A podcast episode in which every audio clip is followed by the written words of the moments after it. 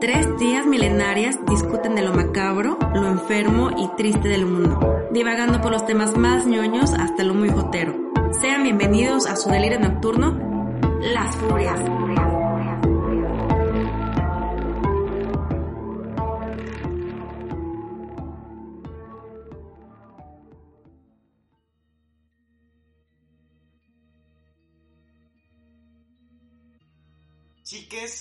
Sean bienvenidos a este nuevo episodio de Las Furias. Como siempre, soy Sergio David. Y Luna. y estrenamos este episodio con nuestro siempre. Bueno, ahora no fue Kitsch. Mm, Hoy nos pusimos Mm. finas. mm, El meñique, el meñique. meñique. Mm. Mm. Ya ven que en varias ocasiones siempre decimos que vamos a hacer jarritos y jarritos y nunca los hicimos. Bueno, ahora sí hicimos jarritos. Yes. Yes. Ya recuerdo porque era como nuestra bebida pre- eh, eh, ¿cómo se llama? Pre- ¿Predilecta? predilecta en carrera. Sí, las hacíamos bien Ah, seguido.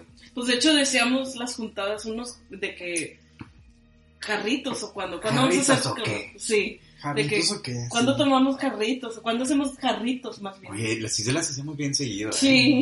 La verdad tenemos años de no hacer esto, ¿eh? O sea, años de no hacer jarritos. ¿Y te das cuenta que es algo bien rápido? O sea, lo hicimos, lo hicimos en en putiza. 5 o 10 minutos. De Menos. hecho me recordó mucho carrera. Ujú. Estando ahí en tu cuarto, digo en tu cocina, Ujú. platicando y preparando. Ahí lo ven, claro. Ujú. Sí, sí. Me dio, me dio nostalgia.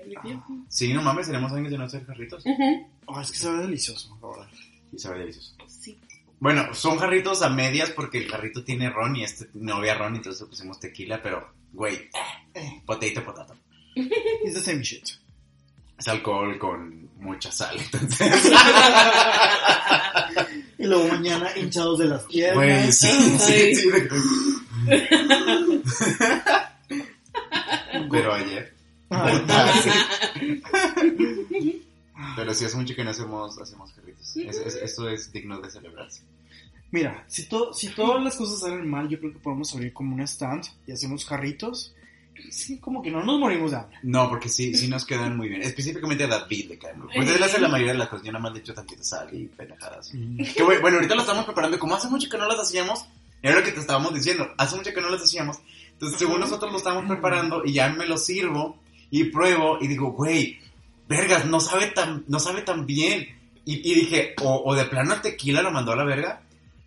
O pensé, a lo mejor nunca supo tan bien y nosotros de, de nuestra juventud no sabía muy bien. Pero o nos había faltado ponerle el limón. El limón. Muy necesario en el drink. Un punto clave. Un punto muy clave que claramente sí me olvidó. Pero ya, ya todo bien. Todo delicioso. Ya recordé que sí, sí, sí tenía buen paladar. Siempre hemos tenido Siempre buen hemos gusto. tenido buen paladar. Bueno, ¿Y qué han hecho? ¿Qué pero han no hecho? siempre buenos gustos. Ah, no, no, no. Buenos gustos no. de- muy debatible. Pero paladar, sí. Paladar, sí. Eso sí. La comida, sí. Eso sí. Ah, bueno, sí. ¿Qué Yo es? creo que viendo mi lista de exes, yo creo, mm, el gusto está Más o menos. discutible. Yo, ah, no sé, fíjate, creo que he tenido, bueno, ex, nada más uno, pero, pero ex dates, ya eso es otra lista. Mm, No sé, yo, yo no puedo decir que tuve malos exes, porque yo también fui un hijo de puta. Entonces creo que tuve... Fui, bueno, no sé si O sea, creo que fue... Tuve lo que me merecí en su momento. Es lo que creo que puedo decir. Mm. O sea, tuve lo que me merecí. En un buen y mal sentido, o sea, porque me- pues, creo que me han tocado muy buenos dates y muy buenas personas. Y también me han tocado hijos de puta. Y yo he sido buenas personas con otras personas. Y también he sido un hijo de puta. Entonces, yo no puedo decir, no puedo victimizarme en ese sentido. Yo puedo decir que creo que me ha tocado. El timing ha sido el que ha sido y no me quejo. Victimizarte. Víctima. ¿Y qué hicieron, chicas? ¿Qué han hecho? Pues, Hace mucho que no grabábamos, ¿eh? Hace como tres semanas. tres semanas. Sí, no mames. Sí. Yo, por Fíjate ejemplo, no. sí me he estado enfocando mucho como en, como, en cuidarme, ish, Ish. ish, es, Sí, no, claramente. Pero, no, eh, obviamente con la vida no, pero por ejemplo, como que tratando de, de- como declaring, este, más bien como quitando todas las cosas como que estorban, este, en un sentido En el- físico en o en un sentido emocional. las dos cosas. Mm. Este, por ejemplo, como eh, abrí mi closet y la verdad no me di cuenta que tenía tantas cosas y muchas de las cosas no las utilizaba. Ujú. Entonces dije, "Anda, que, ay, ¿para qué las sigo teniendo aquí, ocup- ocupando espacio? Mm. Este, entonces como que limpié mucho de las cosas que tenía, o sea, en cuestión de bienes materiales, de que lo regalé, algunas cosas las doné, este, pero también como que tratando de cu- cuidar un poco más mi cabeza y... eh, porque antes usó, eh, como que tenía un ejercicio de medita- meditación y lo hacía todos los días, todas las mañanas al menos. ¿Meditabas todas las Meditaba, mañanas? ajá. Y es algo que sí, o sea, es que suena bien de que, sí, es que tipo meditaba y como que Sí, puede sonar bien snob. suena muy, puede sonar muy snob, pero luego, ¿cómo se llama? Eh, siempre era como algo que no tenía como un acercamiento, pero luego vi que era algo muy fácil que se puede hacer, porque escuché un documental, más bien una plática de, de este David Lynch, que es un director de cine muy famoso, y me dice de que es que yo por muchos años intenté meditar y no podía, porque siempre que iba a una clase, este, sientan en, en, en, ¿cómo se llama?, con los pies cruzados y tienes que poner las manos como en estas, este, en este Posición. gesticulación y tienes que estar diciendo, eh, mm, y de que nunca conectaba y nunca conectaba, hasta que un gurú me dijo de que no, es que tú puedes meditar, de que sentado, acostado, dormido, o sea, no es como lo haga, digo, más bien no es ese como estereotipo, sino es más como un ejercicio que haces todos los días. Y me acuerdo que lo hacía muy seguido todas las mañanas. Y, la, y llegó un punto, no sé si ya es como la cabeza, pero por ejemplo llegó un punto en que me sentía hasta como medio drogado de estar como meditando. Era, no es, no, más bien, no es la palabra correcta, más bien como Hipersensible. hipersensible, como un poco de eu- euforia Es que eso pasa. Entonces de que llegaba en un punto de completamente como paz, este, y es que ah, ya iba como que mi día y muchas cosas como que te podrían afectar en otro día, que no, a lo mejor no meditabas y, y es como que, ah, sí, pasa. De que mi día a día era muy, muy diferente gracias a que sí tenía como ese ejercicio de, de poner los pies en la tierra y como que relax. Entonces como que llegó un punto en el que obviamente se, eh, se junta un chorro de trabajo, vienen un chorro de pendientes y vas dejando las cosas que te traen como que paz y eh, salud a un lado. Entonces, hasta que es un poquito tarde y es de que, ah, fuck, pero antes yo como que me cuidaba muy bien a mí mismo. Entonces, como que ya volví a tratar de, hacer el ejercicio y extrañamente es algo que te subes muy fácil otra vez al, ejercicio Mm. y desde las primeras veces que lo vuelves a hacer es de que, ay, ¿por qué lo dejé de hacer? Claro. No, pero es que sabes que los buenos hábitos se pierden así. Y los malos hábitos ahí están siempre. O Sí. sea, yo sí, yo sí lo entiendo. Yo no, no sé meditar. Mi ex jefa me explicó cómo, a grandes rasgos, y, sí, por, eso, por eso sí entiendo eso de hipersensible, porque eso me lo explicó ella. Y de hecho, es bien. ah, Cuando, como ella me lo explicó, es bien diferente a lo que yo pensé que era meditar. O sea, porque yo pensé que meditar era como pensar en muchas cosas, y no, al contrario, es no pensar Ajá, es desconectarte y no, es más bien conectar con todo lo físico, conectar con lo que estás sintiendo alrededor y no pensar en otra cosa más Exacto. que eso.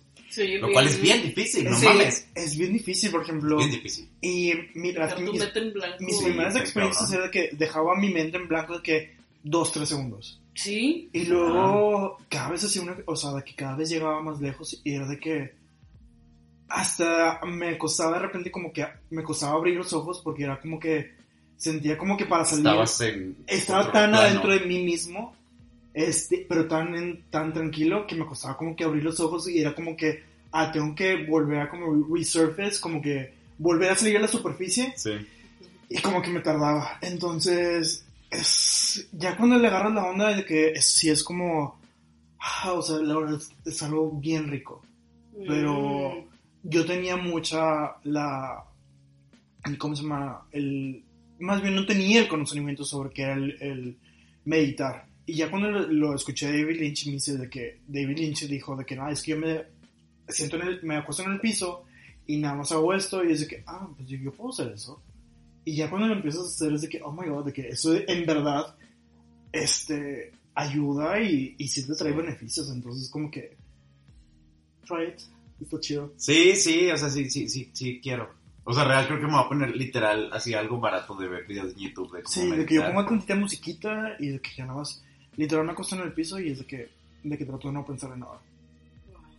Y si tienes como, y sientes el cuerpo súper pesado, pero al, al, al mismo tiempo, es bien extraño, el cuerpo lo siento pesado, pero por adentro de que me siento muy ligero. Es como que mi forma de escribirlo. Know. Y, y no sé si también Sí, sea sí. un trip de cada quien, no sé si cada, si sea, si hayan sensaciones que sean generales para todos, o si de plano es una experiencia muy única de cada persona que lo hace. Eso sí no. Bueno, yo no sé, me- estoy, como dije, estoy muy desinformado en ese tema. Al punto que no sabía, yo pensaba que meditar era como pensar en muchas cosas, no sé, reflexionar en... Pero es eso, una cosa es reflexionar y una cosa es meditar. Yo pensaba que meditar era como reflexionar, pero no Sí, sé, sí. nada que ver. Y pues eso es lo que estaba haciendo. Me Obviamente estresándome día al día, Sí, güey. pero tratando de mejorarlo un poco. También me hace Mm, más. mm. Qué loco. ¿Tú, Limes? Pues no tengo ninguna novedad. Este, recogí a una perrita pitbull, de hecho. Neta, De la calle. de la Ajá. calle. Sí. Es que había, había un grupo de perritos que, que estaban por ahí por mi casa que andaban sueltos. O sea, como una pandillita de perros. Y de repente, y una de ellas, uno de ellos era una pitbull. pitbull. ¿Chiquita o grande? No, ya estaba grande, o sea, no sé cuántos años tenía, pero ya estaba. mm, la- la- los veterinarios me dijeron que tenía como tres años, más o Mm. menos. Dos, tres años, o sea, estaba jovencita. Sí, está joven. Este, bueno, está. Eh, y de repente la empecé a ver sola, como unos días la vi y nada más estaba pasando sola. Y dije, ah, ya no está como que se, se zafó de los otros perritos, o no sé qué pasó. Y pues Ya le dimos de comer ahí en la, en la casa y la, la dejé ahí. Eh, me fui, o sea, la, la, la recogimos en la mañana, me fui a trabajar, la dejé en el patio. Eh, grave error porque mi perrita se me puso. Ella no, no puede, no se lleva con otros perritos. Batallo mucho. Este, y regresando la llevé al veterinario para que la, la posteé en un grupo de Facebook y para ver si alguien la adoptaba. No lo compartiste en tus redes, ¿verdad? No, la fui a que la operaran. La... Ah, ok, ya. Sí, a que la, ¿cómo se llama? Castrarla. No, no es No. castrar. Esterilizarla. Esterilizar, sí, castrarse. Sí. es- ah, Sí, eso es otra cosa. Este, a esterilizarla. Y la verdad es que eso fue el día siguiente. O sea, sí la adoptó alguien. Sí. Me pasaron en un grupo una pequeña listita así como sí, para, para que sepas, sepas si va a estar con una persona que la va a cuidar o no. Ah, ya. Más porque es un pitbull. Sí, es un Este, pitbull. Hasta ahorita he estado en contacto con la persona y Todo bien. sí, todo bien. Ahí la tiene. Y la perrita era linda. ¿no? Sí, súper linda. Eh, él y esa persona tenía, tiene más perritos, entonces es como que más perritos rescatados, así que Ah, tuve suerte de que no me haya tocado una persona que pues a lo mejor, pues ya está operada, pero a lo mejor que quisiera, mucha gente los mete a- para pelear y todo eso, sí, claro. A esa raza en específico. esa raza en específico. Pero no, me tocó muy bien, nada más porque... pues, eh, No más hombres desnudos para tu casa. no, ya no, Por ahora. Por ahora. Ching, Sí. ya sé. No, si tuviera buen cuerpo, a lo mejor. Ah, que abriendo la puerta. Oh, ¿qué, oh. ¿Qué desea? ¿Qué- Se te ofrece de que agua, de que unos pantalones. O no. O, sea, o no. Pero que estás muy cómodo. O sea, aquí, respetamos. No. Muy bien. Vive y deja vivir. Sí, por favor. Sí. Y pues ya, la verdad no tengo. Tranqui. También, también un, un grupo de gatitos que también teníamos ahí chiquititos. Que rescataron. Sí, pero esos ya fueron hace como un mes más o menos. Mm. Y también fueron a adoptarlos, pero fueron pues vecinos. Ah, mira. Así que been busy. Sí, sí has hecho cosas, güey. Yo no, yo, yo no he hecho más que estresarme por el pinche trabajo, güey. Yo cuando puedo y, y, y sí, sí tengo el tiempo, porque no puedo tener animales en mi casa, que tengo una perrita que es muy celosa, este, pero sí me gusta rescatar animales, ¿no? Y llevarlos a, a que los, los vacunen y los, y Sí. los, pues sí, los operen. Pero es, sí es cansado estar buscando una persona que, Que sepa qué pedo. sí, Claro. que, que se, esté apta y que sepas que no va a maltratar al, al animal. Sí, obvio. Así que, o que lo vaya a usar para otras cosas. Sí. Mira, pero al menos eres de esas personas que los rescatan y, y los pueden soltar. Porque hay muchas personas que los rescatan y es de que, no, tú no, van a- tú no eres una buena persona, tú no te lo puedo dar a ti porque no, no lo vas a cuidar, yo lo voy a cuidar mejor. Pues Entonces, está bien, digo, pues tampoco está mal. Si- al final, si le van a dar amor al animal, Ajá, pero... Está bien. Sí, sí, claro. A Pero no hay- haces hoarding de Ajá, animales. A veces hay personas que tienen Ah, bueno. veintitantos animales bueno, en una eso ya casita. no es. Sí, de hecho, no, igual y sí, porque a mí me gustan todos los animales, todos los animales, pero eh, más que nada es por mi perrita y porque no tengo el tiempo para atender a más. O sea, con una tengo y la, y la única, y ella vive adentro. Es de que, pues convivo con ella siempre estoy en la casa. Claro. Así que, Yo acá no puedo, o sea, por ejemplo, al final, pues aquí no puedo meter animales. Entonces yo creo que ya el día de mañana que ya me llegue, o sea, que, que me mude ya con Aldo y ya tengamos nuestro depa y todo, yo creo que ahí en ese momento ya es más sencillo que yo pueda, no que lo vaya a hacer. Bueno, no sé, pero ya se me hace más sencillo llegar a hacer esa labor de encuentro un perrito y, y me lo puedo quedar o, o ver, o ver la manera de cuidar unos días y ya dárselo a alguien más o lo que sea. Pero ahorita, Sí. o sea, siento que mi, mi hogar actual me Sí. limita bastante a hacer ese pedo. Claro. qué. Te imaginé porque siempre has querido como un gato egipcio, Spin. esfinge. Y desde que me imaginé a Sergio de que, ah, mira un gatito, y rapándolo. Forzándolo, güey, sí. Y de que ya ni un gato, una pinche ardilla en fundidora.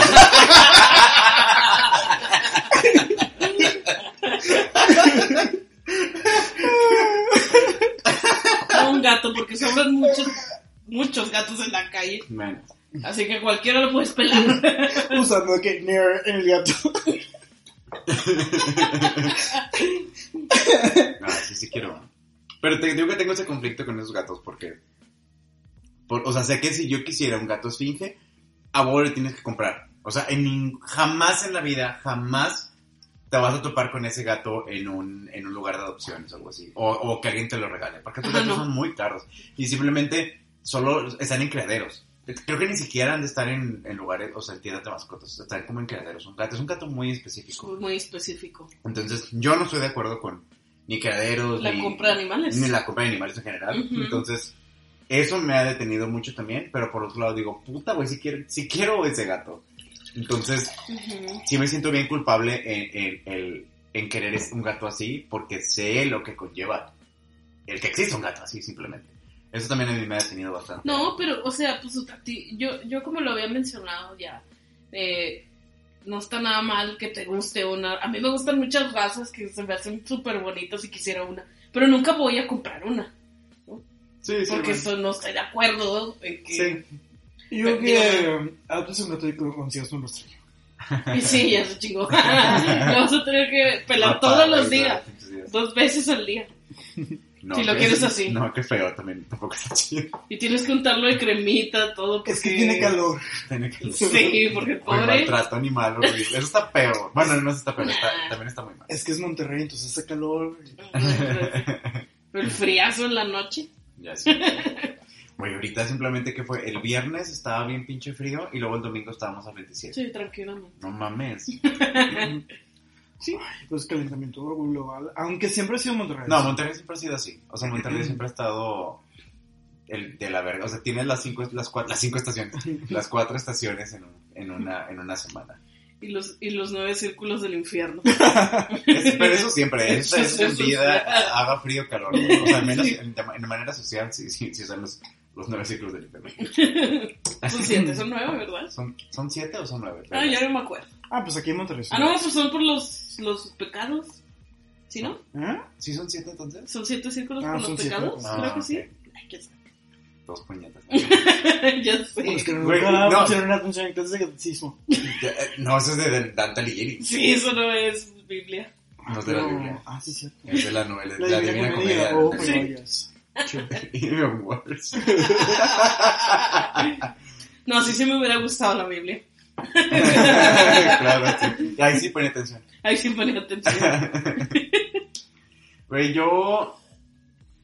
Yo realmente no, no he hecho nada más que estresarme por trabajo. Este. Y, y bueno, como les decía, ahorita estoy en la. En la. En una. En una AC. Bueno, ya tengo rato, pero. Pues ahorita estamos involucrándonos, Aldo y yo, en una, en una AC que da. Que se llama el Closet LGBTAC. Y da apoyo jurídico. Este. Se está trabajando para que también dé apoyo psicológico a toda la comunidad LGBT y también da, da pláticas este, de, de temas diversos LGBT a- o ya sea empresas o, en la, o eh, por ejemplo en la Comisión Estatal de Derechos Humanos. Tiene mucha labor social y jurídica dentro de la Qué comunidad chingón, güey. y ya entonces hay varios eventos que estamos yo, yo, por ejemplo estamos en un área eh, sobre todo llegamos y, y- y estamos apoyando en diversas áreas. Yo por ejemplo estoy en área literal de, de marketing o de diseño Ujú. y Aldo está en temas de logística. Estamos como Mm. apoyando en lo que podamos o en lo que nuestro expertise, digamos, en esa área, como para sacar diferentes, diferentes cosas. Digo, o sea, por ejemplo, yo obviamente legal pues no puedo hacer nada, pero en temas de Claro. marca y diseño, pues sí les puedo dar apoyo. Y ya, entonces estamos en ese caso. Y esos son los fines de semana. No, es cuando podamos. Cuando se pueda. Cuando se puede. Ya. O sea, si hay ciertas juntas que, se son, que son cada cierto tiempo, donde tenemos que estar todos, y de cada área se organiza para sacar los pendientes en general de la AC. ah, Y ya. Ay, pues Qué eso es mucho trabajo. Sí, sí, es mucho trabajo. Entonces me la he pasado viendo como mm, películas pinches o películas X como para desestresarme. O sea, no me he querido como super meter en, en algunas cosas. Por ejemplo, hace, es, ahora este fin vi la de Harley Quinn. Que no está mal, está buena. Yo también, yo Sí está- ya sí está la buena, vi güey. fue como que, ah, no está mal. No, que- no está nada mal, está muy buena. Yo no entiendo por qué la gente se estaba quejando. Yo no sé por qué eso la gente se está quejando, pero sí me habían comentado que la, los, lo- quien estaba dando la malos reviews eran obviamente los hombres. Y es que, ¿sabes qué? La película... ¿Ya la viste? no, Mira, es que sabes que... creo verla. No, sí está buena, güey. Sí está buena. Digo, Ya. sí, o sea, si no la vende X, pero sí está buena. Yo qué creo. Creo que, bueno, o, o- o- o es algo que sí se nota en la película. La película sí se nota que hay una distinción entre hombres y mujeres. O sea, ahí, ahí es casi un hecho que los hombres de ahí son malos y las Mm. mujeres de ahí, pues no que sean buenas, pero tienen mayor complejidad y tienen un espectro moral más positivo que el de los hombres. Ok. Que eso no significa que todos los hombres son malos, obviamente no. Pero en esa película en específico, sí. ¿Pero por qué? Porque, güey, también, en el mundo en el que se, de- se desenvuelve Harley Quinn es puro pinche mafioso y criminal. Obviamente la mayoría de la gente de ahí iba a ser mala. Y las pocas mujeres que salían ahí también, pues no, no eran necesariamente malas, simplemente eran, pues una era policía, una era una asesina si quieres, pero pues una asesina con conciencia. Ah, no. ok. Ish, ish, ish, o con una, sí, no sé, mi punto es que creo que yo, yo asumo, o, o- o a lo mejor muchas de las críticas negativas, a lo mejor fueron como hacia ese aspecto, porque a lo mejor creo que mucho, mucho de lo que la gente debe pensar es que en 2020 como que seguir hablando de manera tan reductiva como hombres versus mujeres, pues creo que a lo mejor ya, ya pasamos eso, pero también entiendo que, güey, al final del día, o sea, por ejemplo, si hay una película muy violenta y mucha la violencia es hacia los hombres, pero también pienso, güey, no mames, tú ves un John Wick y John Wick se la pasa partiéndose a la madre y matando hombres a lo pendejo y, y ahí nadie le critica nada. O ves Rambo, güey, Rambo se la pasa matando chingo de hombres a lo pendejo y nadie le dice nada. Harley Quinn también se la pasa matando chingo de personas a lo pendejo que pues son hombres porque pues, son, son parte de la mafia, güey. No, y, y, y a lo mejor pudieras todavía a lo mejor tener una postura de, ah, o sea, se está pasando porque, no sé, los mata porque son hombres. Güey, no los mata porque son hombres, los mata porque Están ahí. se la, quiere- se la quieren chingar a ella, no mames, o sea, porque es la mafia y es la porque situación. es la situación. Creo que también, por ejemplo, Harley Quinn es un, obviamente es un personaje que tiene mucha ya tradición dentro de los cómics y es un personaje que a la gente le gusta mucho, pero también a- en cuanto a los hombres, creo que la sexualizan demasiado.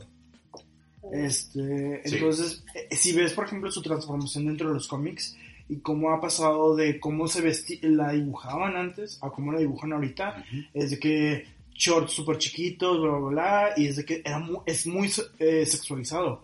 Y si ves los juguetes o el merchandise que antes de que, por ejemplo, que salieran estas películas, eh, son de que es Harley Quinn en unas poses que dices, esto es completamente Para los hombres. de que o sea, no es natural que tengan ese tipo de poses. Ah, de sí. que, no, o sea, un cuerpo no se puede doblar de esa manera.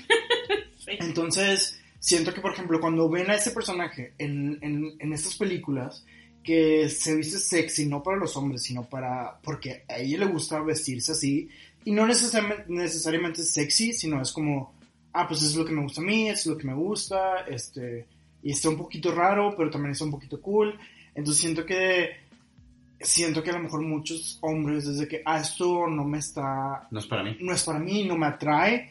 Este, ¿dónde está como el sex appeal que veo en el cómic? Y como que en, en- ya en, la- en una, peli- digo, una película ya tienes un personaje un poquito más tridimensional. Sí, Obviamente, es más complejo. Sí. Este, entonces cuando no te está dando lo que tú esperas, especialmente piel y como se llama el, el fan factor, ¿cómo se llama? El, ¿El fanservice? el fan service, Ujú. este, tratas como que, ah, entonces esto no vale la pena, esto no sirve.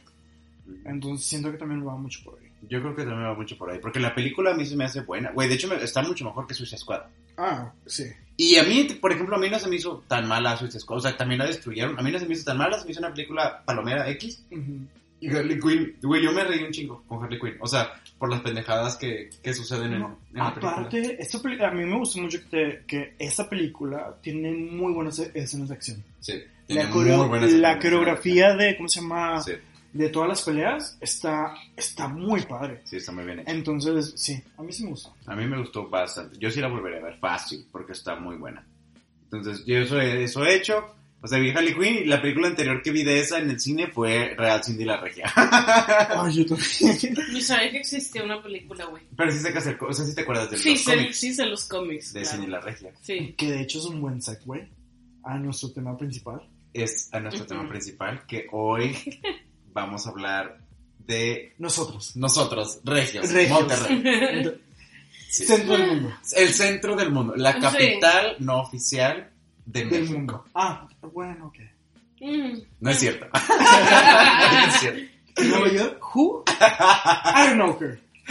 No, aquí no somos así, aquí no nos creemos nada mejor que nadie. ¿Es sarcasmo? ¿Tú qué crees? es que pensé, Pensé que lo habías cachado. no, es que como lo dijiste como muy en serio, dije, o sea, pensé que estás pensé que estabas diciendo de que nosotros las furias no nos creemos mucho. No, nosotros los regios. Ah, me refería. Y dije, no, pues yo no me creo, según yo no me creo mucho. No, no, no, no. Depende del día. No, me refería, o sea, nosotros los regios no Ah, nos sí. creemos No, no, mejor nosotros- que nadie. Claro No, que no. no. Obviamente no. Wing wing. Sí. Güey, güey. mm. ¿Qué podemos decir de Monterrey? Muchas cosas que podemos decir de Monterrey. Y creo que este episodio también es un episodio casual, pero también es un episodio que conlleva muchas cosas. Porque así como podemos decir muchas cosas basic de Monterrey, también podemos obviamente profundizar mucho de, de esta ciudad, porque creo que la, cada experiencia, así como hay experiencias muy unificadas que todo regio ha vivido, casi creo que de manera igualitaria, al menos a nivel de experiencia de basics de la ciudad, también cada experiencia es bien diferente y varía mucho de, obviamente, como todo, de desde dónde vives, o si eres gay o no eres gay, o a qué escuela fuiste, porque Monterrey es así, Monterrey es una, es una ciudad muy segmentada, con muchos grupitos y con muchos detalles y muchos microuniversos, Ujú. pero a la vez es un rancho donde todo el mundo se conoce. Entonces a mí Monterrey se me hace una, un- unas- un el concepto del regio de Monterrey se me hace un concepto muy interesante porque, Es muy variado. porque es muy variado y a la vez no. O sea, hay, un estereotipo general que muchos cumplimos y muchas reglas sociales en general o, o- o situaciones que todo el mundo las conoce, pero a la vez también hay microreglas y micromundos que lo hacen como diverso y no. Está raro, no sé si voy a, a- a poder resolver este punto que tengo, pero, pero está curioso. Porque no empezamos como un crecer en Monterrey. O sea, cada quien a grandes rasgos puede contar como qué fue para ustedes ¿Cuándo se dieron cuenta que eran? Yo aún no lo acepto bien. Este, me cuesta trabajo a veces. Yo no, yo no lo descubrí, me lo dijeron. Ah. A todos, creo que todos nos los han dicho. Sí. para bien o para mal o para peor. Bueno, creo que también, creo que eh, es, es de mis primeros recuerdos en, donde ¿Qué? ya como que la parte de, de, mm, como estructuración de qué es lo que es ser un regio, eh, es de que era como un, como tener una relación muy extraña con el DF. Mm. Por ejemplo, yo tengo familia que está, es por, está por toda la República, pero siempre me acuerdo que, que existía como esta desconexión o odio o pelea o cosa rara de, ajá, de Monterrey con el Regio, digo, De- Monterrey contra ¿Chilangos? los chilangos y es de que extraña, extrañamente aprendes como a, a hacer burla de la situación cuando de que ni siquiera entiendes de que, pero cuál es el big problem, o sea, cuál es el problema de que por qué no nos llevamos, de que what is happening here, O creo que también es- estamos a veces tan inmersos en nuestro mundo que hasta que no llega un tercero y te dice, ¿cómo te lo explico? ¿Qué tan que- diferente ¿Qué tan diferente eres? Te das Ujú. cuenta de que, ah, no mames, sí, a lo mejor es, a lo mejor eso que para mí es costumbre, pues no es, no sé si normal, pero no es común. O no puedo decir que es absoluto. Y creo que el regio peca mucho eso. El regio cree, a veces cree, como dijimos, que el Monterrey es el centro del universo y creemos que nuestras experiencias y opiniones son las únicas.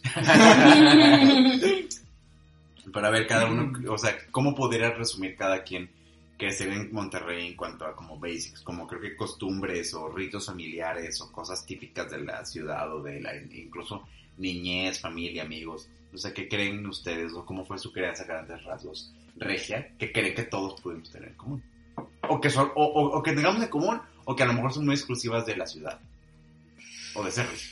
Mm, Pues las, las, la juntada con toda la familia los fines de semana para hacer una carne asada con los abuelos.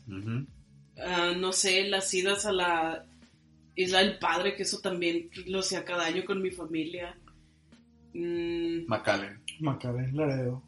McAllen, exacto.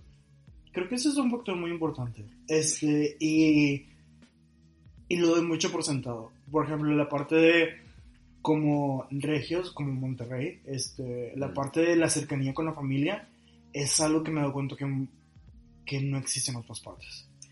Principal, y, y más bien es como un núcleo familiar. Este, de juntarse todos a comer, todos este, a preparar o todos traen un platillo, todos hacemos la comida aquí. Pero eso no, eso es mexicano en general, o hasta universal. O, o, o, cómo- o qué, o qué, a ver, ¿cómo, lo, tri- ¿cómo tropicalizas eso? Porque yo creo que juntarte en familia en general es algo muy común de todas las culturas. Pero, obviamente, y, y a mi punto es, a lo mejor no es lo mismo una juntada regia que una juntada... Mi tropicalización es que lo llevamos a un, a un extremo. A veces. Ajá. Este, porque siento que mi familia de otras partes de la República sí se juntan, pero no lo hacen tan seguido.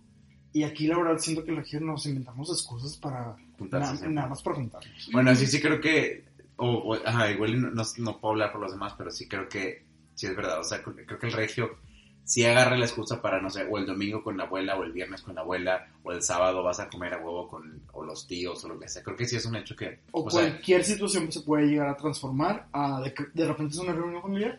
sí, eso sí, sí, eso sí, digo, no sé los demás, pero sí es verdad. Y de hecho, por ejemplo, ahora, como les decía que fue a ver Cindy, Cindy la Regia, la historia trata de, pues, esta regia, San también San Petrina, por situaciones de la vida que al final decidió no casarse con su novio de siempre, se va a mudar a la Ciudad de México, como a, ver qué pedo con su vida. Y ahí esa es esa situación que yo, le- que yo les contaba, el hecho de que ella esté en un contexto diferente fuera de su, de su día a día, la hacía sentirse a ella como una externa, porque lo era, y yo regio la, verla, ver, ver, ver sus costumbres en un lugar donde no aplican, es donde se nota más lo, lo- lo- o sea, se nota más las costumbres que nosotros damos por sentado y que no notamos tanto. O que pues lo, lo vemos como lo que ya es, como eso, el tema del- de, de, de las reuniones familiares o de, o de los domingos con ir a ir por barbacoa y, y, Y chicharrón. y Ah, chicharrón sí. de la Ramos, ¿sabes? O sea, esas cosas con las que uno creció que las da por sentado y pues no, no necesariamente todo Y son hacen. cosas que sí forman mucho de nuestra personalidad como regios. Claro, o sea, en, en- en temas de gustos o temas de rituales, o temas de- sí, son esos rituales que tenemos muy arraigados.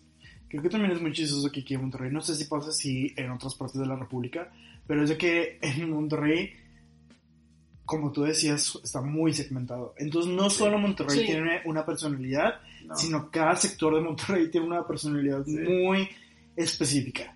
De que la gente de, de Cumbres, la gente de San Jerónimo, la gente de San Sí. Pedro, la gente de, de, ¿cómo se llama? De San Nicolás, de Santa Catarina, Sí. todos tienen una personalidad como que muy, o más, no personalidad, pero como ca- características muy definitivas. Que no quiero entrar en, en- en detalle para no Ofender. no ofender a nadie.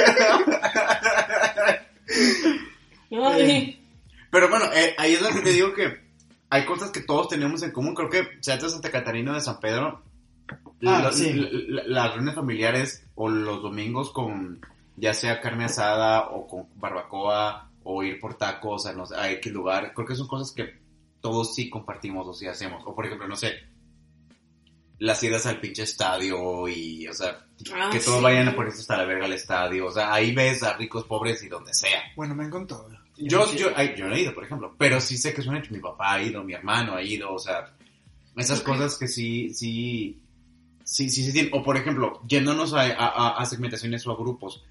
A lo mejor yo, Sergio, no he tenido esa experiencia del fútbol y ponerme hasta el pito ahí, pero sí he tenido la típica experiencia de, de salir dentro barrio antiguo. Mm. Y es otra experiencia regia que pues casi todo, mucho regio joven la tiene. Bueno, y foráneo incluso. Eso está muy padre, porque también porque el barrio antiguo en su momento fue como un espacio en tú como regio, es de que es como que tu salida al mundo, el salido a la, salida de la independencia, eh, tu entrada al ambiente nocturno de la ciudad. Y es una experiencia que todos, fuera de cualquier sector de, de Monterrey, todos teníamos ese punto en común. Sí. Ahorita creo que también, pero en su momento Está regresando. No, está regresando. Y en su momento está, sí, está- sí estaba bien curioso ver eso, porque, por ejemplo, a lo mejor difícilmente alguien que no sea de San Pedro o de cierta zona entraría a los santos de San Pedro, pero Barrio Antiguo Mm. es un lugar, es una zona donde todos podrían congeniar. O sea, había Sí. antros donde había gente muy fresa, había lugares donde había gente muy baisa, y había lugares donde había gente de todo. Por ejemplo, yo creo que el Café Iguana es un café donde había gente de todo. Sí. Sí. Entonces, ya está la fecha. Entonces, hay ciertos lugares muy típicos de Monterrey que dices, claro, es parte de la experiencia regia. Por ejemplo, retomando Barrio Antiguo, específicamente, güey, claro, el Café Iguana para mí fue un lugar bien importante porque fue de los primeros lugares en los que yo fui y era un ambiente muy padre. Ha- había muchos tipos de música, o sea, bueno, simplemente es un lugar, es un lugar enorme. Hace poco me puse a pensar y dije, no mames, o sea, y más ahorita, ahorita porque está más grande incluso. El Café Iguana está gigantesco, güey. O sea, el Ah, Café sí. Iguana está enorme. Tiene... ¿Cómo? ¿Qué? Claro que sí, David. No mames, está enorme el Café Iguana. Tiene un Pero es que, ¿sabes piso qué? ya. Es que también tiene muchos laberintos y muchos pasillos. Es que yo también de tantas veces que ha sido como que, ah, ya como que lo ves muy normal. Sí, lo ves muy normal. Ajá. Sí, sí, sí. Pero, por ejemplo, si te pones genuinamente tú a caminar, sí está bien grande. Simplemente tiene como dos, tres entradas. Ay, tú puedes, de tres Bueno, maneras sí. puedes llegar. O sea, puedes llegar por Solo Morelos, puedes llegar por el área metalera o puedes llegar por la entrada del, de la pista iguana. Ah, sí. Si no es que me faltó otra entrada. Creo que son todas, ¿no? Sí, son todas. Son... Entonces, güey, o sea, tú llegas, por fuera está, venden, por fuera está la, la pizza iguana y venden pizza. Entras y está el pasillito de la entrada y luego está como una mini sala lounge ahí, Ujú. o mini salón, lugar lounge X, o como con, para, en las, unas bancas para, en una entradita. Sí. Y luego llegas y está el lugar de las tocadas. Y luego hace, Está está, hasta atrás. no, es que está, ah, tío, está bien grande. Sí, sí, está grande. Entras está el lugar de las tocadas. Y si das vuelta a la derecha, está como una parte, una barrita de varias, de varias, de varios asientos. Y luego si Sí. sigues en ese pasillo, vas a, a dar una vuelta, te vas a ir a otra sala o a, otro, o a otra área donde ya Está no, otra barra. está otra barra y ahí son puros videos musicales. Ujú. Y es donde están las pantallas y todos los videos musicales. Y le- si le sigues en ese pasillo no- diferente, va a haber dos puertas. Una te lleva a un mini cuartito donde te puedes sentar y comerte tu pizza iguana, que es como el área de la pizzería. Ujú. Y el otro pasillo te lleva al área metalera. Y en el área metalera pasas un pasillo y uno es igual como videos musicales y asientos y así, y otra barra. Ujú. Y luego hay otro cuartito ahí donde es una área de donde hacen conciertos o mini conciertos y Sí, presentaciones. eso es otro mini antrito. Y si te regresas otra vez, al, al- al- o sea, te regresas ahí del área metalera al área donde estaba la pizzería, sigues este pasillo y eventualmente vas a salir a la parte de atrás de donde son las tocadas y ahí va a haber otra barra y luego de ahí, ahí le sigues derecho y ahí están los baños y a la derecha está todo un área muy grande donde Abierta. abierto, no, no, cerrada, donde, Ah, ah, donde. ah, donde hacen los conciertos y donde es el área conciertos. tecno. Ah, ya. No sé si todavía esa área, esa área tecno, pero antes era como el área tecno y invitaban DJs. Y cuando llega a venir algún artista que no llena un auditorio pabellón M o lo que sea, va al Café Iguana, porque como Ujú. quiera está muy grande. Y ese es de dos pisos. Y luego sales de ese lugar y si le sigues derecho, sales al Salón Morelos.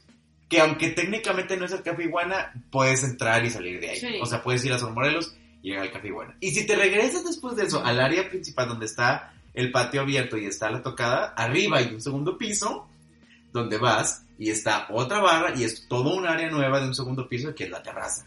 Güey, ¿tú pensarías que un lugar tan grande tendría más baños? Sí. eso, eso sí le hace falta. Ay, sí. Oye, no, pero pues si ya están grandes los baños.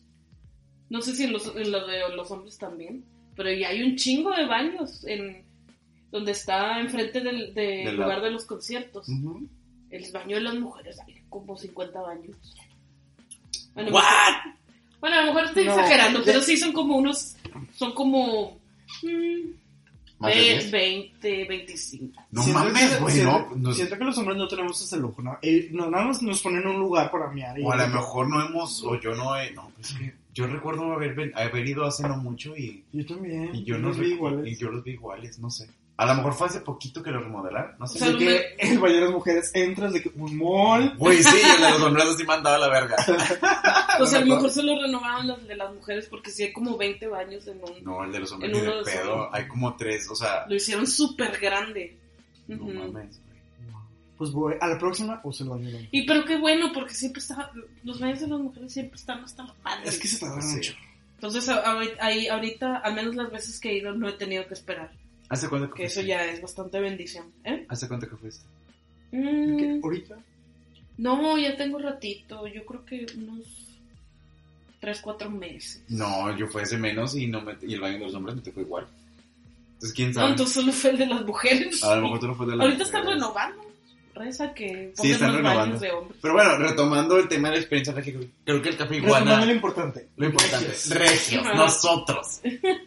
O sea, sí creo que hay muchos lugares muy emblemáticos en Monterrey, como el Café Iguana, o en su momento fue, ¿qué más? Este, el Macmillans, o por ejemplo, ¿qué más? Ah, Topaz, sí. güey? El Topaz, güey, la Casa de Lola. Oh, Para la Ah, gente la homosexual, Casa la Rest in Casa de. Lola fue para mí, fue un lugar muy importante para, Sí. creo que, o sea, fue del primer lugar, el primer entrovía el cual yo fui, Ujú. y también la casa de Lola era un lugar en el cual había todo tipo de gente. Ahorita creo que los lugares de ahorita de Monterrey sí están un poquito más, este, se, de- se reservan el derecho, o hay algunos donde sí son más mamoncitos, incluso en otros gays. Hay unos que donde no, pero hay unos donde sí son como más elitistas en, en, en, en quién entra. Y por ejemplo, la casa de Lola creo que era un lugar donde había, había de todo. De todo. Digo, tampoco te topabas como gente muy de miedo, pero, pero estaba muy bien, estaba, estaba lo suficientemente diverso y, y no sentías esa pretensión de tengo que ir de cierta manera para que me puedan dejar entrar. Y creo que ahorita malamente es muy común, eso sí es muy común en Monterrey, sí. que tengas que vestirte o hacer o decir de cierta manera para entrar Ay, a ciertos sí. lugares.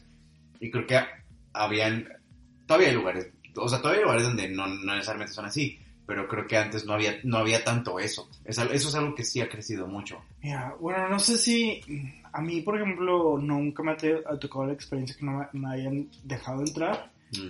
Este, pero sí, eh, por ejemplo, he escuchado mucha gente hablar de sus experiencias y, por ejemplo, eso, eh, yo pensaría que eso, era, eso es algo más del DF.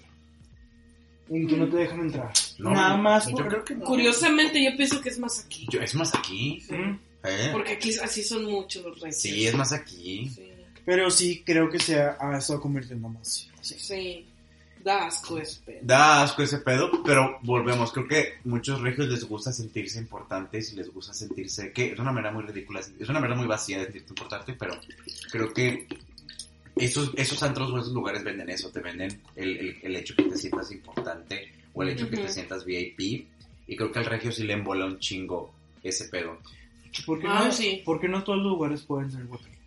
Guateque. Güey, Bueno, Guateque es un lugar emblemático de la ciudad. Y creo que Guateque es todo un episodio de un podcast. ¿eh? Ese es el epicentro. Ese es como el punto de reunión en donde todos los actores de Monterrey pueden estar ahí reunidos. Sí, es cierto. Guateque Es un lugar es- muy extraño. Es un lugar muy extraño. Les voy a contar un poco de qué, qué es Guateque y de su escena en la ciudad de Monterrey. Ujú. Guateque es un lugar que está... experiencia. Y de nuestra experiencia en Guateque. Bueno, eso será para otra a lo mejor. No, bueno, sí, sí, supongo. Guateque es un lugar, es un congal que está en el área del centro de Monterrey, en un área no muy... El Congal está siendo muy, ¿cómo se llama? que estoy siendo Muy bueno. muy bueno. Sí, no, sí está muy, sí está muy marginal el lugar, pero, pero bueno, es un lugar que está situado en el centro de Monterrey, en una, en una zona no muy bonita, Más cerca de los tables. más cerca de los tables y de las cantinas. Entonces, ¿qué es Guateque? Guateque, de hecho, también está bien grande, Guateque. Ujú, Ese es más obviamente grande porque los espacios son más grandes. ujú. El Café Iguana tiene muchos pasillos. Sí, y necesitas un poquito más de espacio para que no te sientas un poquito... Mira, mejor no digo nada. Sí, mejor no, digas- no, sí, mejor no digas nada. Sí, no, no, no. Se te va a salir lo regio y vas a terminar ofendido. Porque es algo que no somos, es políticamente correctos. Bueno, eso es cierto. Eso sí es una cualidad que sí me siento muy orgulloso. ¿Que no eres políticamente correcto? No, y que puedo hablar, o sea, puedo decir las cosas a lo mejor Francas. francas, con honestidad. A veces se, se nos puede pasar un poquito de la mano, pero decimos lo que pensamos. Pero también está raro. Y, Y a veces no tenemos los mejores pensamientos. no, pero- es, es que sabes qué es eso. O sea, creo que somos, y te digo, es donde digo que el regio es bien, es bien contrastante. Porque por un lado creo que somos muy francos y por ende tendemos a parecer como muy agresivos. Tanto por cómo hablamos, o sea, en el tono, tanto por los comentarios que decimos que son muy francos, pero a la vez también somos muy del que dirán Ah, claro. y somos muy Ay, este, sí. preocupones por ese aspecto. No todos, pero, pero creo que hasta cierto punto todos tenemos ese chip de que te importe un poquito las opiniones de los demás, entonces por eso puedes ser un poco limitado en tus comentarios, pero cuando no lo eres, te sueltas el putazo. Entonces, Sí, hablamos como nos gustaría que nos hablaran nosotros. Entonces, eso siento que siempre es una. Es algo muy padre, porque, por ejemplo, a mí no me gusta mucho perder el, eh, el tiempo, entonces no me gustan mucho los rodeos. Entonces, cuando la gente te puede hablar franca, honesta, mejor. Ujú. Sí. Pero sí, a veces se nos sale de la mano. Aparte Sí. yo creo que esa es una particularidad de cómo crecemos, porque al menos eh, de mucha, ¿cómo se dice? De mucha, de amigos que conozco que crecieron con sus padres diciéndoles que tienen que comportarse de cierta manera porque la familia va a decir tal cosa, los amigos de los padres van a decir tal cosa y que no sé qué. Entonces, de que compórtate porque van a pensar esto y que no sé qué. sí. Pero es muy, eso, al menos eso es muy, muy así con mi familia. No, y, de los regios, creo que es algo que también compartimos Ujú. todos en común. O sea, creo que sí es, aunque el mexicano, si hay un machismo y hay un, y hay un cierto, cierta pretensión en la sociedad que el mexicano en general tiene, creo que en Monterrey es mucho más notorio los roles que la gente toma que por Ujú. ejemplo que en otros lugares. Creo que por ejemplo Ciudad de México es mil veces más progresista Ah, claro. en ese sentido de los roles y aquí todavía hay cierta expectativa de qué debe de hacer un hombre o qué debe de hacer una mujer o incluso más específicos, qué debe de hacer un hombre de cierta edad y una mujer de cierta edad. Ujú. Hay Entonces- una. Aquí en Monterrey, esto es, es- y, y lo que dices sí es verdad. Hay una línea del tiempo Sí. donde debes estar acorde a tu, tu situación, tu edad, este, y también tus estudios, porque eso es estudios. Ajá. Sí.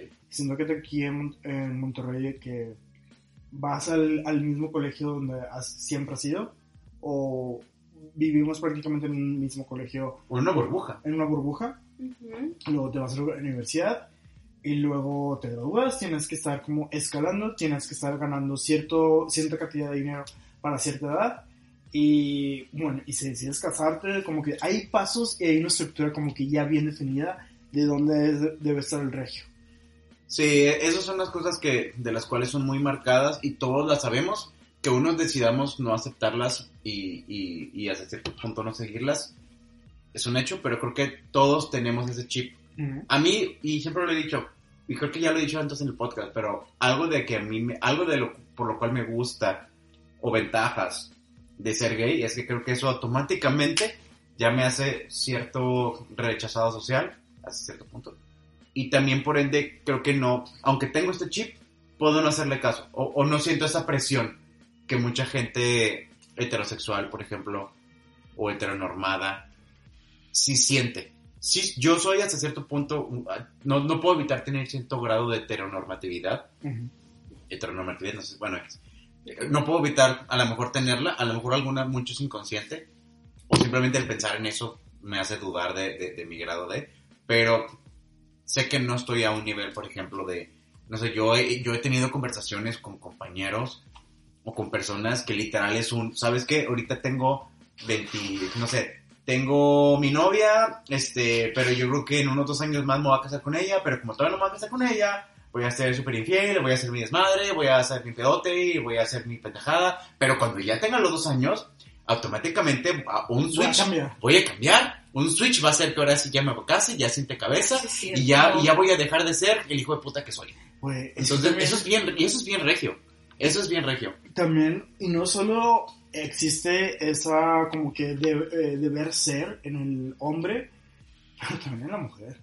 Este, porque sí escucho mucho de que, ah, es que ya llevo, ya me van a dar el anillo. O sea, ya lo, o sea, Ya- el ya van anillo, dos años, El ya. matrimonio en Monterrey Es un es tema. un tema. un tema. Mm. Ay, no.